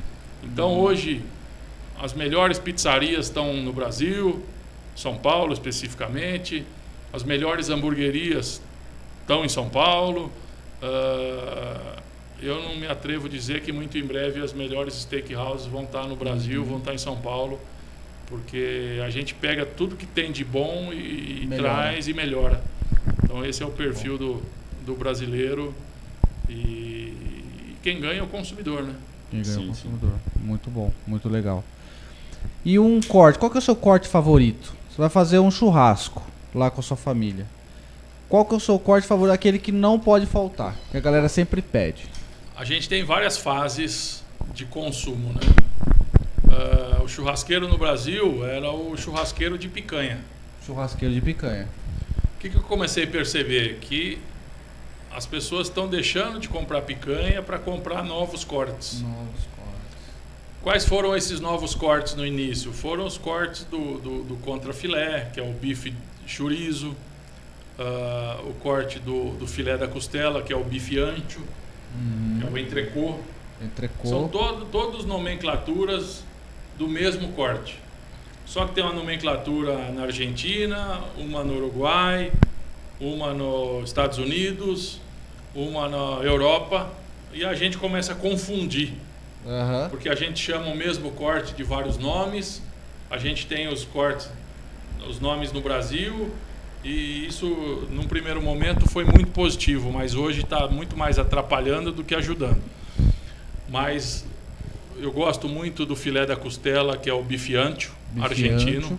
Ancho em espanhol é largo. Hum, Então é o contrafilé largo, a parte do início do contrafilé. certo. Então esse é um corte que eu gosto muito. Tem um corte também que é Noi, Noix? É o mesmo. É o mesmo. O- o- vou falar alguns nomes do filé da costela, que é o ancho. Então o filé da costela é no Brasil. Certo. Aí na Argentina é o, o bife ancho, ou orro de bife. Orro de bicho, de bife. Aí esse corte na Inglaterra é o Noir. Noir. Noix, Noir. Aham. Esse corte na França é o entrecô. E esse corte nos Estados Unidos é o ribeye. É tudo a mesma coisa. Tudo o mesmo corte. Que é a ponta, né, do É contrafilé, o não é? início do contrafilé. Ah, aí o que, que a gente começou a aprender? De cortes do dianteiro de um animal especial pode ter o mesmo nível de sabor, de maciez e de suculência. Aí a gente aprendeu do acém. O acém no, no- no- na, na Argentina é agulha, agulha. Nos Estados Unidos é chuck. Só que a gente começou a fazer cortes desses cortes. Porcionados desses cortes. Então a grande febre hoje é o Denver Steak. Que, é uma parte pequenininha do acém, que é a parte mais marmorizada do acém, que é uma iguaria. Então a gente tem na Confraria do Fogo, tem na Confraria da Carne como Denver Steak. Pra churrasco também. Churrasco também. Tem o corte da paleta, que é da, o brasileiro conhecia como sete, Sete. da paleta, raquete da paleta, e lá nos Estados Unidos é shoulder. E você tira dois filés do shoulder, que é o flat iron, que é o segundo corte mais macio do boi, só perde pro filé mignon. Olha. tá no Caramba. Tá, na, no dianteiro. Tá na paleta. Porque a paleta eu tô acostumado minha mãe comprar lá a ponta de 7 pra fazer de panela. Carne de né? panela, né? Aquela É. na pressão. Com a pressão. Então, o que, que é? O animal melhorou muito, a genética melhorou, a nutrição, sanidade, a idade do animal, o nível de, de, de marmoreio. Então, isso tudo favorece cortes, tradicionalmente não utilizados para churrasco, serem utilizados para churrasco. Mas tem risco da, da, do- do- da paleta que a gente está comprando no mercado poder tirar esses dois. Os cortes são os mesmos. O que, que a gente conhece como corte nada mais é do que nada mais são do que os músculos dos animais. Os músculos se sobrepõem. Alguns com o objetivo de sustentação, outros com o objetivo de locomoção, um com fibra longa, outro com fibra curta, um com mais colágeno, outros com o mesmo colágeno, todos com uma função anatômica. Então todos os animais têm os mesmos cortes. Só que eu não consigo tirar um flat iron de um animal ruim. O corte eu consigo, mas a- a- o nível de maciez que eu vou ter não, não, não é. Entendi. Muito doido. Uma dúvida que eu acho que você deu uma- um contexto histórico que me acendeu uma luz. Eu não sei se eu posso estar falando a maior besteira da minha vida a partir de agora. Eu vou se arriscar muito. Mas é, houve né, no, no Brasil uma política econômica que era das campeões nacionais. E, e essa política ela selecionou algumas marcas de alguns segmentos e receberam certos tipos de incentivos para que eles se destacassem no mercado. E no mercado de frigoríficos isso aconteceu. Isso foi benéfico ou maléfico para o mercado? Como que você enxerga isso? Ah, toda toda notícia, toda história tem dois lados. Tem pontos de vistas ah, antagônicos. Ah, ele foi positivo por um lado e negativo por outro. Ah, se, se parasse só aí, tudo bem. Mas são essas empresas beneficiadas que foram as, as maiores ligadas à Corrupção. à corrupção. Exatamente. Ah, mas são empresas que nunca deixaram de ter os melhores profissionais do mercado. Ah, Independente de como elas chegaram, hoje elas estão num nível e se mantendo e batendo recordes de resultados por capacidade, por ah, competência. legal. Só que existe um problema, porque elas privilegiaram duas ou três empresas e tiraram benefício de, de todos os outros. E, quer queira ou não, houve uma, uma ah, concentração de poder dessas empresas. E numa política de competitividade, isso é péssimo. Então, ah, eu tenho frigoríficos pequenos que eu já dei consultoria, que eu trabalhei, que eu trabalho hoje, que não tinham acesso a crédito. Porque o crédito estava totalmente direcionado a duas empresas. E essas empresas sofreram, entraram em recuperação judicial por conta disso. Sim, sim. Então, toda a história tem vários pontos de vista. Por outro lado, essa- eh, eh, essas empresas compraram empresas ah, centenárias fora do Brasil. E eu estava nos Estados Unidos como, quando uma dessas empresas comprou a maior empresa frigorífica lá nos Estados Unidos. Caramba. E, e os americanos perguntavam para a gente brasileiro, falavam, mas quem que é essa empresa que tem o poder de vir aqui nos Estados Unidos e comprar uma empresa de mais de 100 anos de história?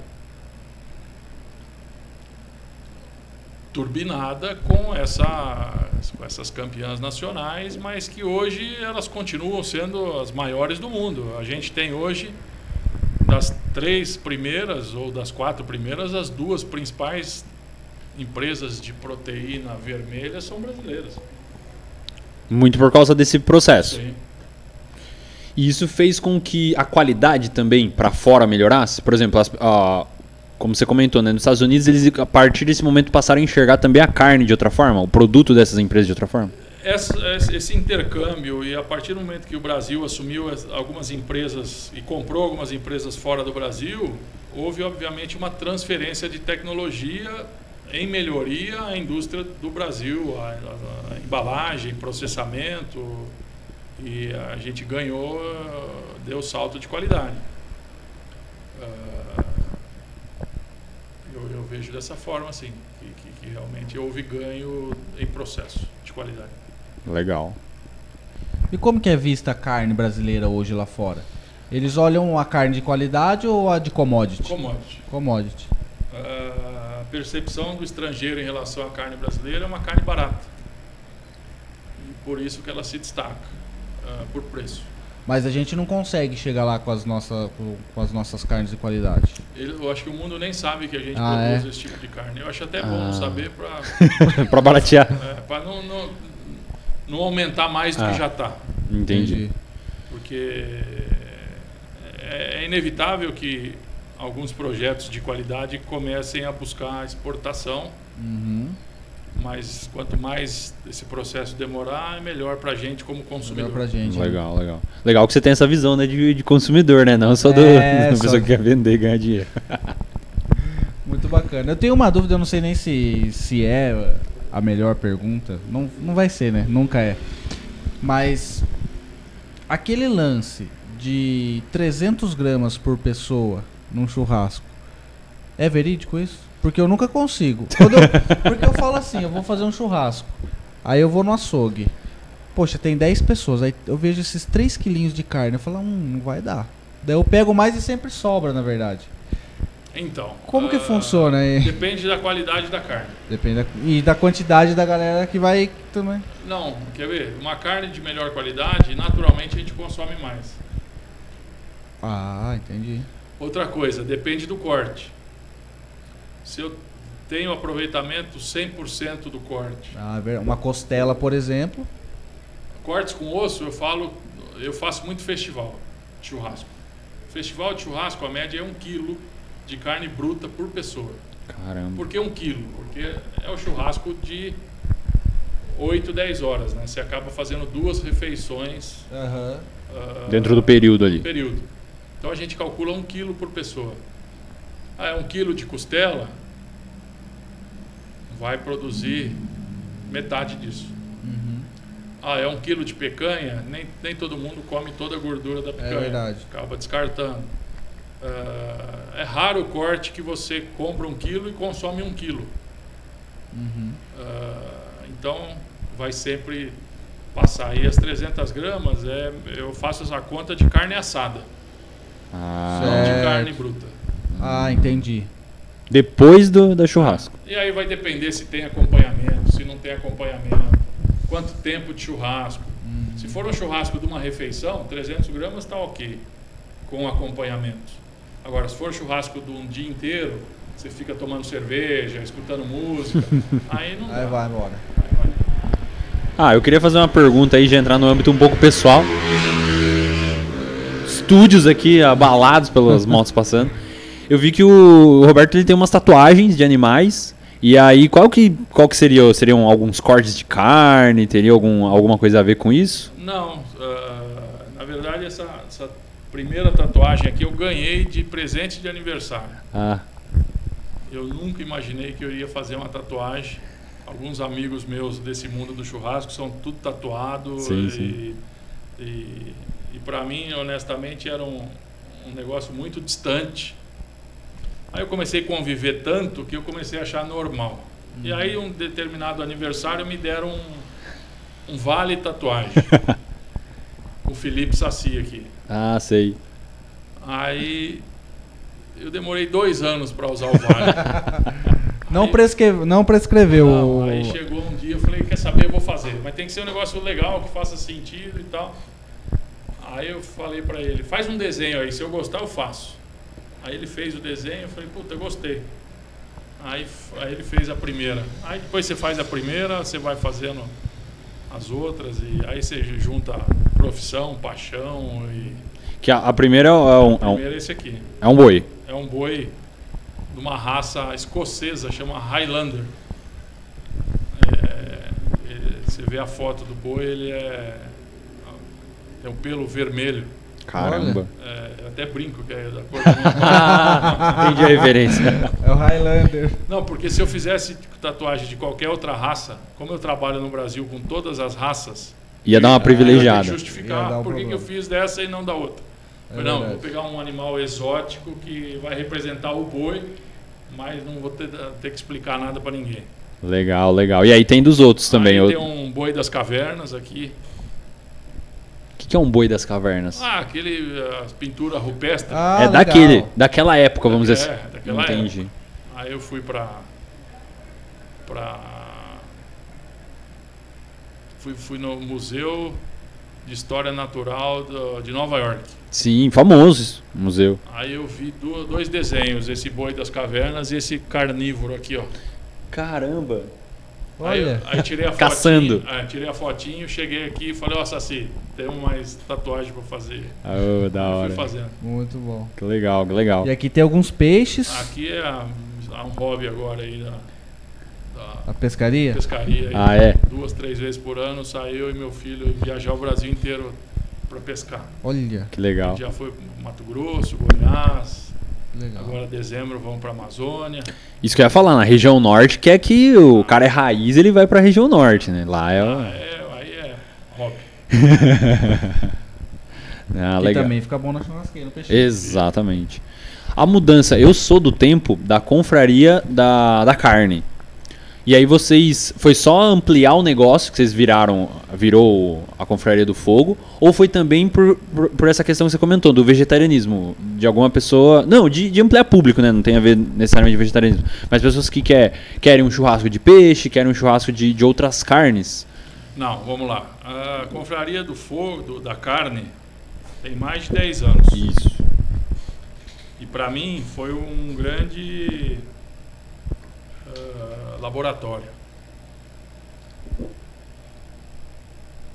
Nessa época eu estava me relacionando muito com, com o varejo e eu perguntava para as pessoas quais são os seus problemas. né?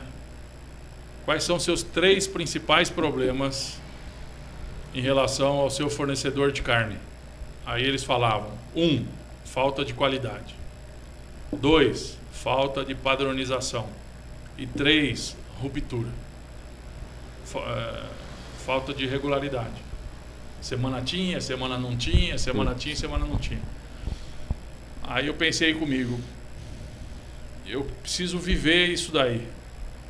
Então eu fui tive a oportunidade de comprar esse açougue, ficava na Visconde do Rio Branco ali na Baixada. E eu falei, eu só vou entender o que essas pessoas estão dizendo se eu tocar um açougue e me relacionar com o meu potencial cliente.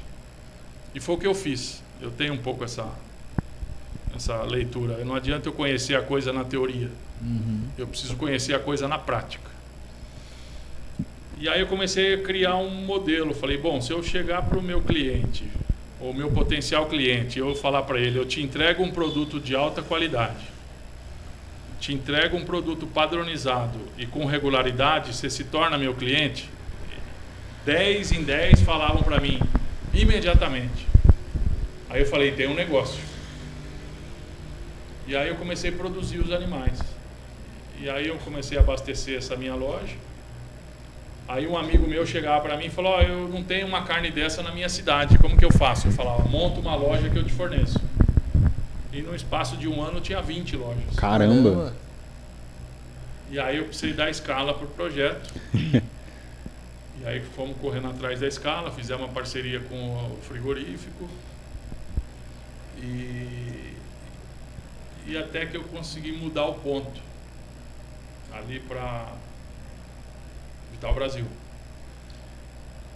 Quando eu fui para Vital Brasil, aí eu descobri que como ponto faz diferença no negócio. Em Botucatu, então.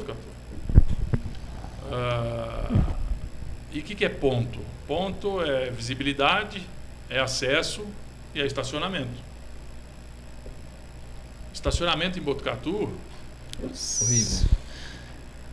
quantas vezes eu quis vir dar um presente, comprar um chocolate e eu não tinha onde parar o carro.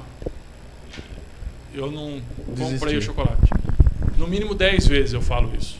No mínimo 10 vezes aconteceu comigo isso. E ali as vendas triplicaram, quadruplicaram assim. Ah, e o negócio ia de vento em popa, faturamento super legal, rentabilidade, mesmo eu nunca ter encarado isso como uma necessidade de, de resultado financeiro. Era um showroom. Eu recebia gente do Brasil inteiro, eu fazia reunião, e eu queria mostrar a carne que era a materialização de todo um trabalho de consultoria. Então, o meu açougue não era um açougue para dar lucro, o meu açougue era um açougue para mostrar o produto final. Só que ele dava lucro. E ele foi dando lucro, sucesso, sucesso, sucesso, até virem o, o supermercado e se transformar numa boutique. Quando isso aconteceu, ele começou, o supermercado começou a trabalhar com carne certificada Angus. Hum, E aos olhos do consumidor, aquilo ali era o diferencial. era um bom produto. E, e não, e não deixa de ser um bom produto, só que existe uma variação. Aquela consistência que eu estava querendo, mesmo a carne certificada não entrega consistência. Só que eu não ia convencer o meu cliente disso da noite para o dia. Aí surgiu a ideia de eu ter que me reinventar confraria da carne como confraria da carne. Foi aí que deu um estalo, a gente falou, vamos começar. E ali tinha um espaço que era degustação. Grupo de amigos se juntavam depois do expediente, contratavam um espaço para fazer o menu degustação. E no começo foi um sucesso o menu degustação. Depois começou a diminuir. Só que a gente já tinha o know-how ali de fazer o menu degustação. Aí surgiu a ideia de a gente fazer um almoço de final de semana. E começamos a fazer um almoço de final de semana, começou a bombar, fila de espera. A gente colocou aquelas mesas compartilhadas Sim, sim. e aquela mesa compartilhada funciona fora do Brasil. No Brasil. não. Funciona em São Paulo, mas em Botucatu não funciona. Por quê? Mesa compartilhada, você não conhece às vezes quem está do seu lado, mas você acaba Você chega e sentando. senta e. Sim. E aqui em Botucatu tinha um casal, sentava na mesa de seis pessoas, aí tinha um outro casal, ficava em pé esperando e não Olha. sentava junto. Por, por cultura, por tradição. E todo mundo, cada um com a sua razão, não, não, não ia mudar um. Aí aquilo começou a ficar pequeno. Quando surgiu o ponto do lado, falou: ah, vamos agora fazer um restaurante. E aí a gente volta a ser um açougue aqui. E quando a gente montou a Confraria do Fogo, foi um sucesso. Só que a gente montou em fevereiro e entrou a pandemia em março. Mas fila de espera de uma hora ou duas horas, uma loucura. E, e Botucatu é, gostou, aceitou muito bem aquele conceito. E hoje um, baita sucesso. A gente recebe ali muitos elogios ah, em relação a as carnes, em relação ao shopping, em relação à Não, música ao tudo. vivo. E, Sim, O atendimento. A televisão que a gente brincou aquele dia que a gente foi, né? Tem uma a televisão, galera, pra quem nunca foi Não, na confraria, que é o né? estilo americano, né? É, é. Bem pra. Bem de. Não, o local é muito bacana. Sim, sim. A decoração. É tudo muito E a Confraria do Fogo voltou a ser um. Da, da- desculpa, da carne voltou a ser um açougue. Legal. Mas vão vir novidades aí. Olha aí. Então, pra galera que tá assistindo, na dúvida, quer comprar carne, quer fazer um bom churrasco, é uma boa carne de qualidade. Sim. Quer encontrar essa carne em Botucatu, vai na Confraria da Carne, ali na Vital Brasil, do lado da Confraria do Fogo, Se que, tiver com preguiça de fazer churrasco, vai na Confraria do Fogo. Vai. exato, já tá resolvido lá. Vocês, Ou ven jantar. vocês vendem, ah, existem, por exemplo, vocês vendem churrasco? Não sei se, se existe esse serviço. Fiquei pensando agora. Pô, eu, eu, o professor Eric já conhece, já eu não tenho a menor habilidade, Destreza. melhor, menor conhecimento de causa. O Manolo teve aqui, eu passei só vergonhas nas minhas perguntas. Eu tô me segurando aqui pra não passar mais hoje. Que, que agora a vergonha é 120 mil seguidores a mais, no Mais, Instagram né? de vergonha. Então, mas é, vender o kit pro cara, sei lá, só requentar na casa dele, ou já pegar o produto pronto e já levar na casa dele só pra distribuir, assim. Ah, eles têm o delivery, eles fazem esse, esse delivery, é possível. Ah, o pré-pronto é uma experiência que a gente ensaiou, Ah. mas muito provável que a gente retome isso, que é deixar o corte pré-pronto para ser finalizado ah, no forno, na própria churrasqueira ou no mar fryer. É, isso, é disso que eu tô falando. Esse, é- esse é o meu público. Eu sou, eu sou esse público da Airfry. e, e funciona. É bem legal isso. E, e tem um outro serviço que está tá sendo construído, é que as pessoas estão querendo contratar o churrasco.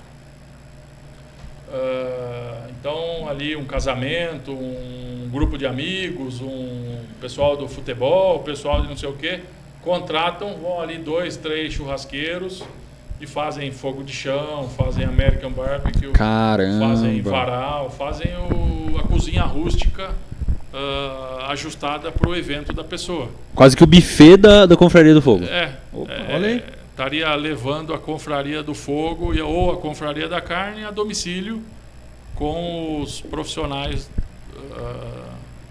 para preparar. Que legal. Mas, mas é aí, um serviço completo. só que aí você tem que treinar uma galera de equipe, né? Que não pode desabastecer ali de, de Não, funcionário. mas já, já temos essa, essa turma. Ah, que legal. Os cursos, é, como que começou a ideia de, de vender curso? Pra galera aprender a fazer churrasco. Que eu já vi, a gente vê no seu Instagram que tem um monte. Já fez vários cursos, várias Eu sessões. faço uns três ou quatro por ano. E são cursos de dois ou três dias. O modelo atual do curso ele tem três dias. Então vem gente do Brasil inteiro e mexe com a economia de Botucatu. Legal. Ah, e é um curso que não é barato. As pessoas pagam o valor do curso, que é 2.500 reais por pessoa. E a primeira frase que eu falo quando as pessoas chegam no curso é que eu quero que eles saiam com o sentimento de que valeu cada centavo investido. E o nosso índice de, de satisfação é o máximo possível. E as pessoas, quando terminam o curso, falam: valeu cada centavo. Por quê? Porque são três dias de curso. O primeiro dia é teoria de pecuária. Então eu recebo um público mais de pecuarista. Fala sobre produção, genética, nutrição, sanidade, manejo.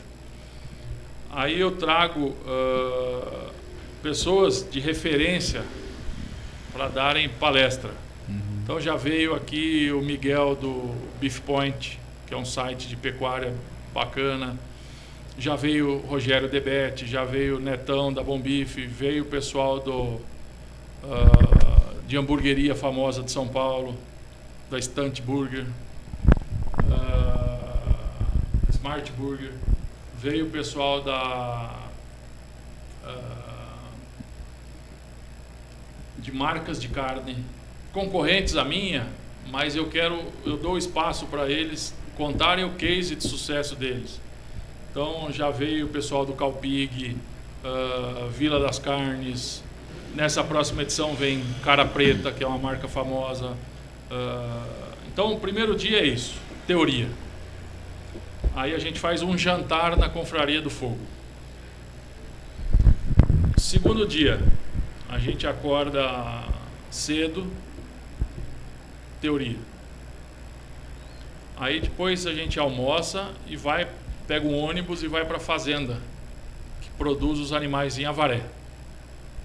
Uma fazenda sensacional. De todos os fornecedores, é a melhor fazenda é essa.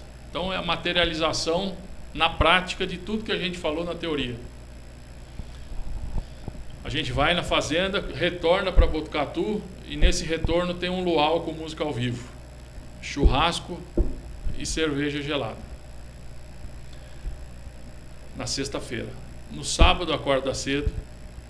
No sábado a gente tem cinco ou seis módulos de métodos de churrasco.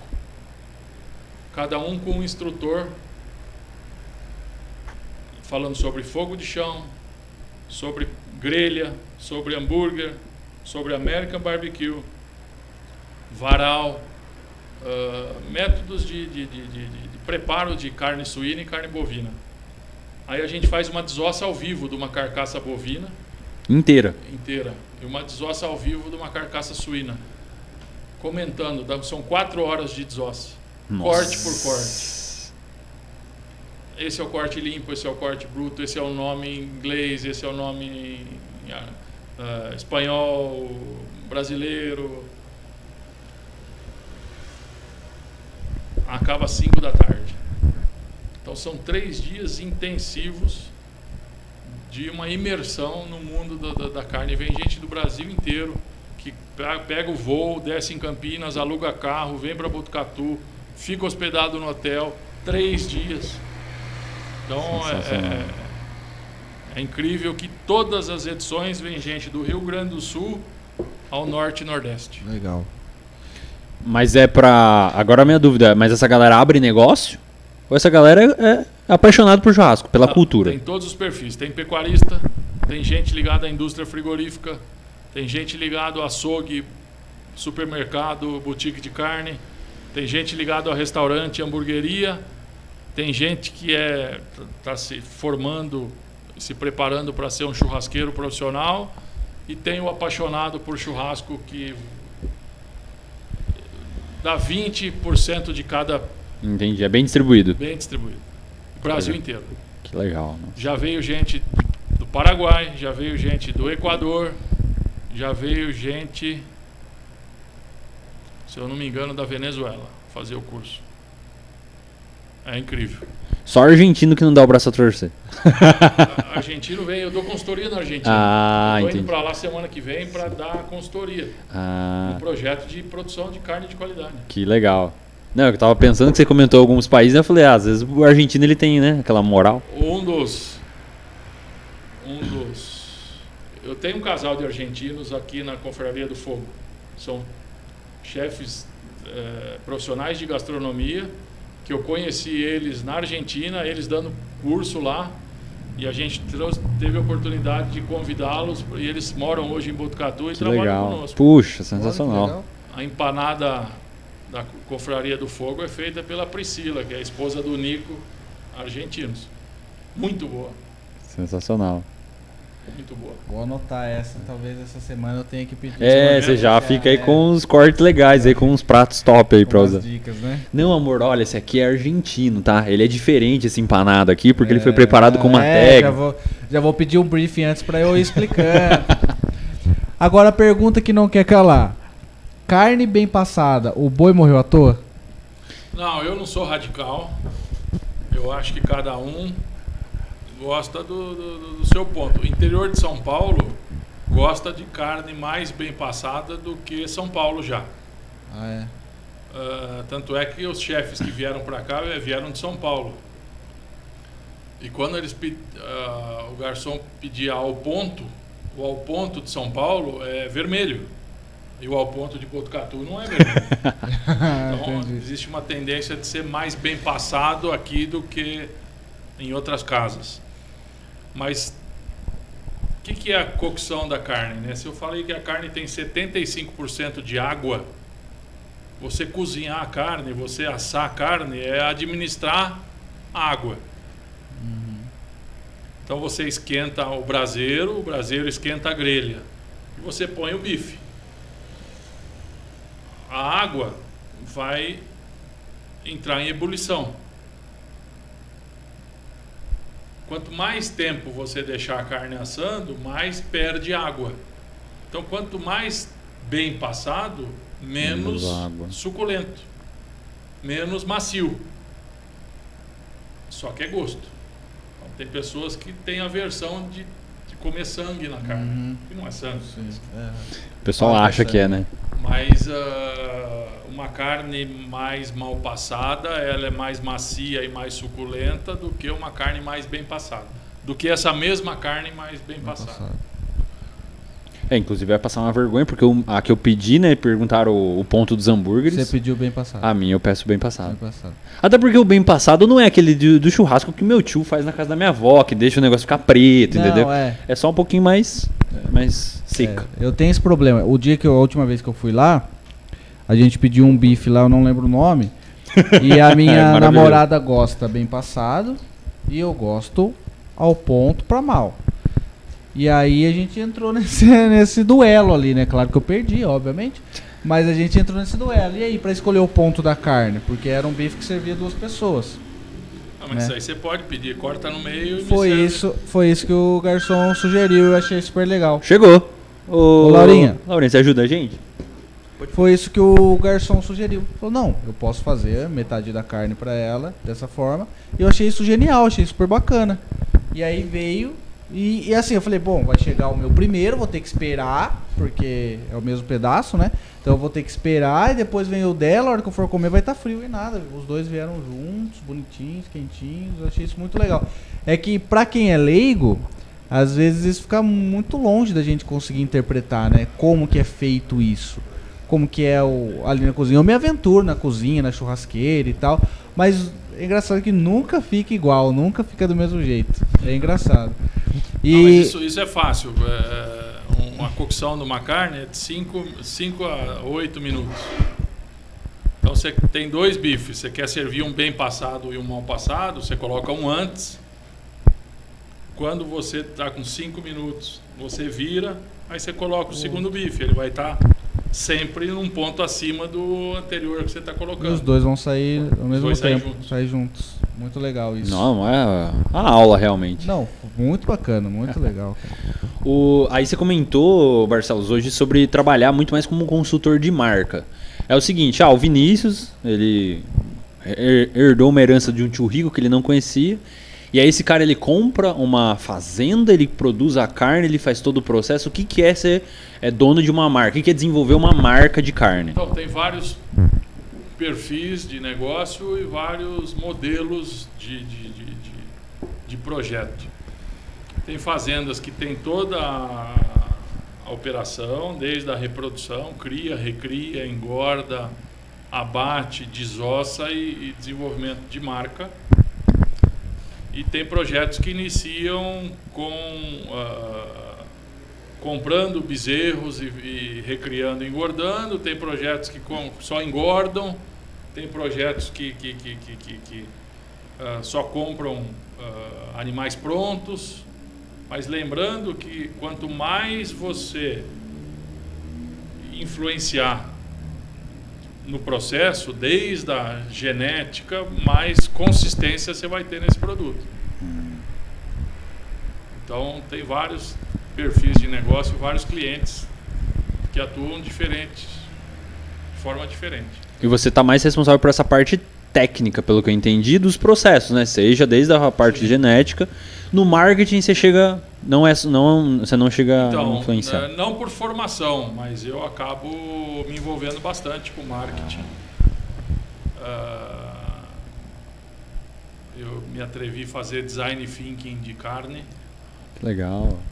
Ah, eu, eu, eu tenho uma filosofia de que é um case, na verdade, o case Café Nespresso, que é um dos projetos mais estudados no mundo inteiro nas, nas faculdades de marketing dos Estados Unidos. A gente pega ah, algumas lições do, do café Nespresso e coloca na carne. Eu brinco que cada cápsula de eh, ca- é carne Nespresso, pecuária Nespresso. Então a gente consegue hoje fazer cápsulas com sistemas de produção diferentes, com raças diferentes, com estratégias diferentes, entregando características de produtos diferentes. Sensacional. Ah, isso tudo com controle de todas as etapas de produção, com storytelling de cada produto, ah, com, com questões ambientais, de sustentabilidade. Então, acaba sendo cases de marketing que eu uso a favor do- dos projetos de carne que eu atuo. Sensacional. E hoje existe a possibilidade, por exemplo, de alguém só colocar o rótulo dele em algum tipo de carne, por exemplo, lá tem o frigorífico X e ele produz o- a, a carne e eu tenho uma marca. Eu não ponho a mão em nada, eu não passo, não passo, não faço parte de nenhum tipo de processo, mas eu só coloco o meu nome. Não, muitas marcas fazem isso. Só que são marcas que deixam a, a ter a consistência que a gente tanto quer. Não garante a qualidade, Não né? garante a consistência da qualidade. Eu garanto parcial. Pode ser que para o leigo que está dando o primeiro passo a favor da qualidade faça sentido um produto como esse. Só que conforme vai aumentando o nível de exigência, essa marca vai ficar em segundo plano. Sim. E aí as marcas que vão fazer sentido são as marcas eh, que têm um controle mais. Rigoroso. De todo o né? processo. Consegue ver tudo isso. Chegou. Chegou a nossa comida aqui? Chegou. Pra galera de casa poder ver e né, apreciar aí. Ó. Um é seu, Roberto. Não sei se você conhece, não sei se você Já conhece. ouviu aí. falar? O pessoal tá chegando aí na Olha cidade. aí. Que bom. Eu avisei que você ia experimentar no chat pra galera, né, dar aquela caprichada. Ó, presta atenção aí depois. O Roberto, Você nem perguntou o ponto da carne que ele gosta. eu coloquei ao ponto, que é o padrão deles. Eu pergunto sempre, ao- qual que é o padrão? É que falaram que era ao, ao ponto. O seu não tá marcado, o meu é o único que veio marcado que é o bem passado. Aí. Não é seu, tá, Laura? Laurinha. Fica à vontade, tá? Senão o comer. pessoal de casa depois fala que estagiário passa fome aqui. A gente Já não quer comeu levar. lá, Laurinha? Já comeu lá? Então já experimenta aí. Roberto, é, você comentou. Não, vai na- a gente vai se revezando aqui pra não deixar o convidado, né? desa- Eu como Deselegantemente. depois. Oh, então tá. Até fechar aqui pra ficar mais quentinho. Mas é legal que você tá falando de conceitos que a gente, pelo menos antes da pandemia, a gente tava com alguns projetos, estavam diretamente ligados. Design thinking, storytelling, era tudo que a gente passava para os alunos porque tá muito muito ligado, né? E aí o- uma das coisas que eu vejo, acabei lendo um pouco, é o quanto a tecnologia agora vai influenciar na produção.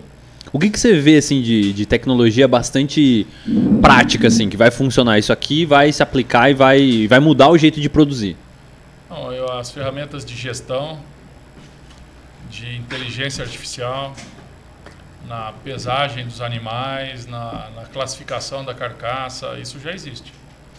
Ah, eu tenho até no meu Instagram alguns vídeos que eu coloco de classificação de nível de gordura na carcaça. A gente utiliza ultrassonografia para avaliar nível de marmoreio. A gente utiliza ultrassonografia para reprodução. Então são, são tecnologias eh, que, que, que, que, ah, endossam aí, elas, elas ah, são tecnologias já existentes em medicina humana, mas que agora estrategicamente trazendo benefícios aos projetos de produção de qualidade. Daria para fazer isso na commodity? Daria. Principalmente as ferramentas de gestão. Chip, ah, o animal entra no, no curral do manejo, você sabe quem é o indivíduo, qual medicamento ele tomou, qual que é a pesagem dele, o desempenho, ah, quem que é o pai, quem que é a mãe. Ah, depois a gente coloca essas características na, ah, nos cortes com QR Code. Hoje você pegar uma carne da, na confraria, tem um QR Code, você bateu o QR Code, aparece eu lá. Ô louco, pô. Ó, aparece falando do corte, falando. Ah, abre o vídeo. Abre, não o vídeo, abre o. ah, vai chegar no, no, no, no- no- ponto disso já, no né? vídeo, mas não, abre o, o corte. Você descrevendo aquilo lá. de- de Localização no animal, uma Caramba. receita. ah, Já, já existe isso, mas ainda vai chegar um momento que vai ter aquela. A internet das coisas, né? Sim, sim, sim. Aí realmente vai aparecer lá. Eu, Mostrando. Daqui é a pouco vai, você vai comprar a carne e vai aparecer o, o Roberto Barcelos fazendo pra você o churrasco ali. Em holograma aqui, ó. Agora, ô Picareta, você que não sabe cozinhar, pega essa, pega essa carne, vira desse lado, coloca desse jeito na grelha. Tutorial, né? Tutorial de como preparar corretamente pra não deixar a galera errar em casa. Tem sim, já tem bastante coisa bacana e a tendência é aumentar. Porque isso é a rastreabilidade que a gente busca de, de- de ter todas as etapas do processo muito bem descritas, muito bem controladas, questões sanitárias. Realmente veio, veio para ajudar. Muito legal. Uma dúvida que eu, que eu tinha é, vocês, por exemplo, pra saber o quanto que o, o boi, principalmente por causa da qualidade da carne, nessa questão do chip, vocês, por exemplo, por exemplo, controlam o quanto ele anda, o quanto ele se movimenta pra gerar músculo, alguma coisa assim? Não, isso a- é uma lenda urbana. Ah, Falar ah, o boi que sobe o morro tem a carne mais Isso dura. Não, que eu tinha ouvido falar. Isso não. Isso já tem trabalho científico que mostra que não muda nada em relação à textura da carne. Muda em relação ao desempenho e tudo mais. Mas não chega nesse nível de detalhamento. Mas hoje, ah, através de chip, já é possível saber o animal que ganha menos peso, porque toda vez que ele vai beber água, ele é pesado automaticamente. Então, o animal que ganha menos peso, o animal que tem um desempenho maior, por que, que ele ganha menos peso, isso é tudo ferramenta para para tomada de decisão. Né? E qual que é a idade ideal pro, pra abater um animal? 24 meses, entre 20 e 30 meses. Nossa, é ideal. novinho, então. Quanto mais próximo de 20 meses, mais macio e menos sabor. Quanto Certo. mais próximo de 30 meses, tem o mesmo nível de maciez, mas com mais sabor a Com carne. mais sabor. Eu prefiro 24 a 30 meses. Que é bem pouco, né? Porque eu Nossa. acho, sei lá, eu- quanto vive um, um animal assim, normal? Você sem. Ah, tem vacas em reprodução com 12, 15 anos. Ah, 12, 15 anos. Porque eu pensei que tinha que chegar à fase adulta e com 2, 3, sei lá. É, mas a fase adulta desse animal é com 30 meses. É, com a 30 meses? Ah, né? Que legal. E aí o bezerrinho, quando a gente considera bezerro até que idade? Geralmente até 7, 8 meses. Tem uma galera que fala, né, que tem uns cortes, né, de, de animais Vitelo. assim, de vitelo. É Isso. muito comum na Europa. No Brasil não é não tão tem comum. tanto. Mas não, não vale muito a pena você fazer. Não, é um, uma iguaria, mas ah, eu acho cada vez menos força. Porque você deixa de produzir 200, 300 quilos de carne É, para penso alimentar nisso. mais pessoas a favor de um. Eu acho que é um. É um modelo que está sendo repensado na, na sustentabilidade dele. E a questão do, do, do preço dele é muito mais alto? Muito mais caro. Muito mais caro. Muito mais caro. Você falou do, do boi, e aí é uma dúvida que eu já ouvi falar, né? É do pessoal do que, que investe, né? Pessoal que. Uma coisa que eu fiquei sabendo tipo, faz uns dois anos. Boitel. Era um tipo de estabelecimento que eu nunca ia imaginar. Que você vai lá, você compra o boi, só que você não tem que levar ele pra sua casa, criar lá. Você deixa ele no estabelecimento que o pessoal faz toda a rastreabilidade, faz todo o manejo, para que ele seja engordado e na época certa ele ser vendido, ele ser comercializado. Como que funciona essa, essa economia, assim? Como que, quais são as formas de entrar? A galera que está em casa fala assim, puxa, eu queria é uma forma de investir, gosto da agropecuária, queria, sei lá, investir nisso. Economicamente falando, né? Financeiramente, pô, Então, é, esse ano pegou muita gente. ah, foi um ano ruim para esse tipo de coisa, né? porque ah, existia uma expectativa muito boa em relação a preços. Com a saída da China, esses preços vieram para baixo, a arroba do boi caiu 50, 60 reais. a em- saída da China se diz eles pararam de comprar. pararam de comprar em função de um, de um caso atípico de vaca louca. Não sei se viram essa notícia. Sim, sim, sim. Sim. E, e, e muita. eh, todo mundo que opera não faz gestão de risco. Não faz trava, em, não faz head, não faz trava fisicamente. e- então você fica à mercê do, do, do mercado. Então imagine você está com uma roupa de 350 reais, com a expectativa de 350, e você vai realizar 250. Por quê? Por conta dessa, dessa, dessa falta de trava. É um modelo crescente, comum nos Estados Unidos, comum na Argentina. Ah, muitos investidores olham para esse negócio, mas são investidores que fazem a, os heads. Então você sabe quanto que você paga no boi magro, você sabe quanto que você paga na alimentação, você sabe quanto que o, o mercado futuro vai te pagar. Então se dá uma taxa bacana de rentabilidade, você faz. Acontece que muita gente entrou nesse processo comprando boi magro, pagando uma diária, sem saber o preço que ia vender. E esse ano foi um ano didático. Infelizmente, muita gente aprendeu negativamente, porque estava com o boi pronto e via o preço caindo todos os dias. Então toda a expectativa que tinha de ganhos foi por terra, né? Foi por terra, e pelo contrário, virou prejuízo. Tem gente que perdeu mais de mil reais por animal. Nossa.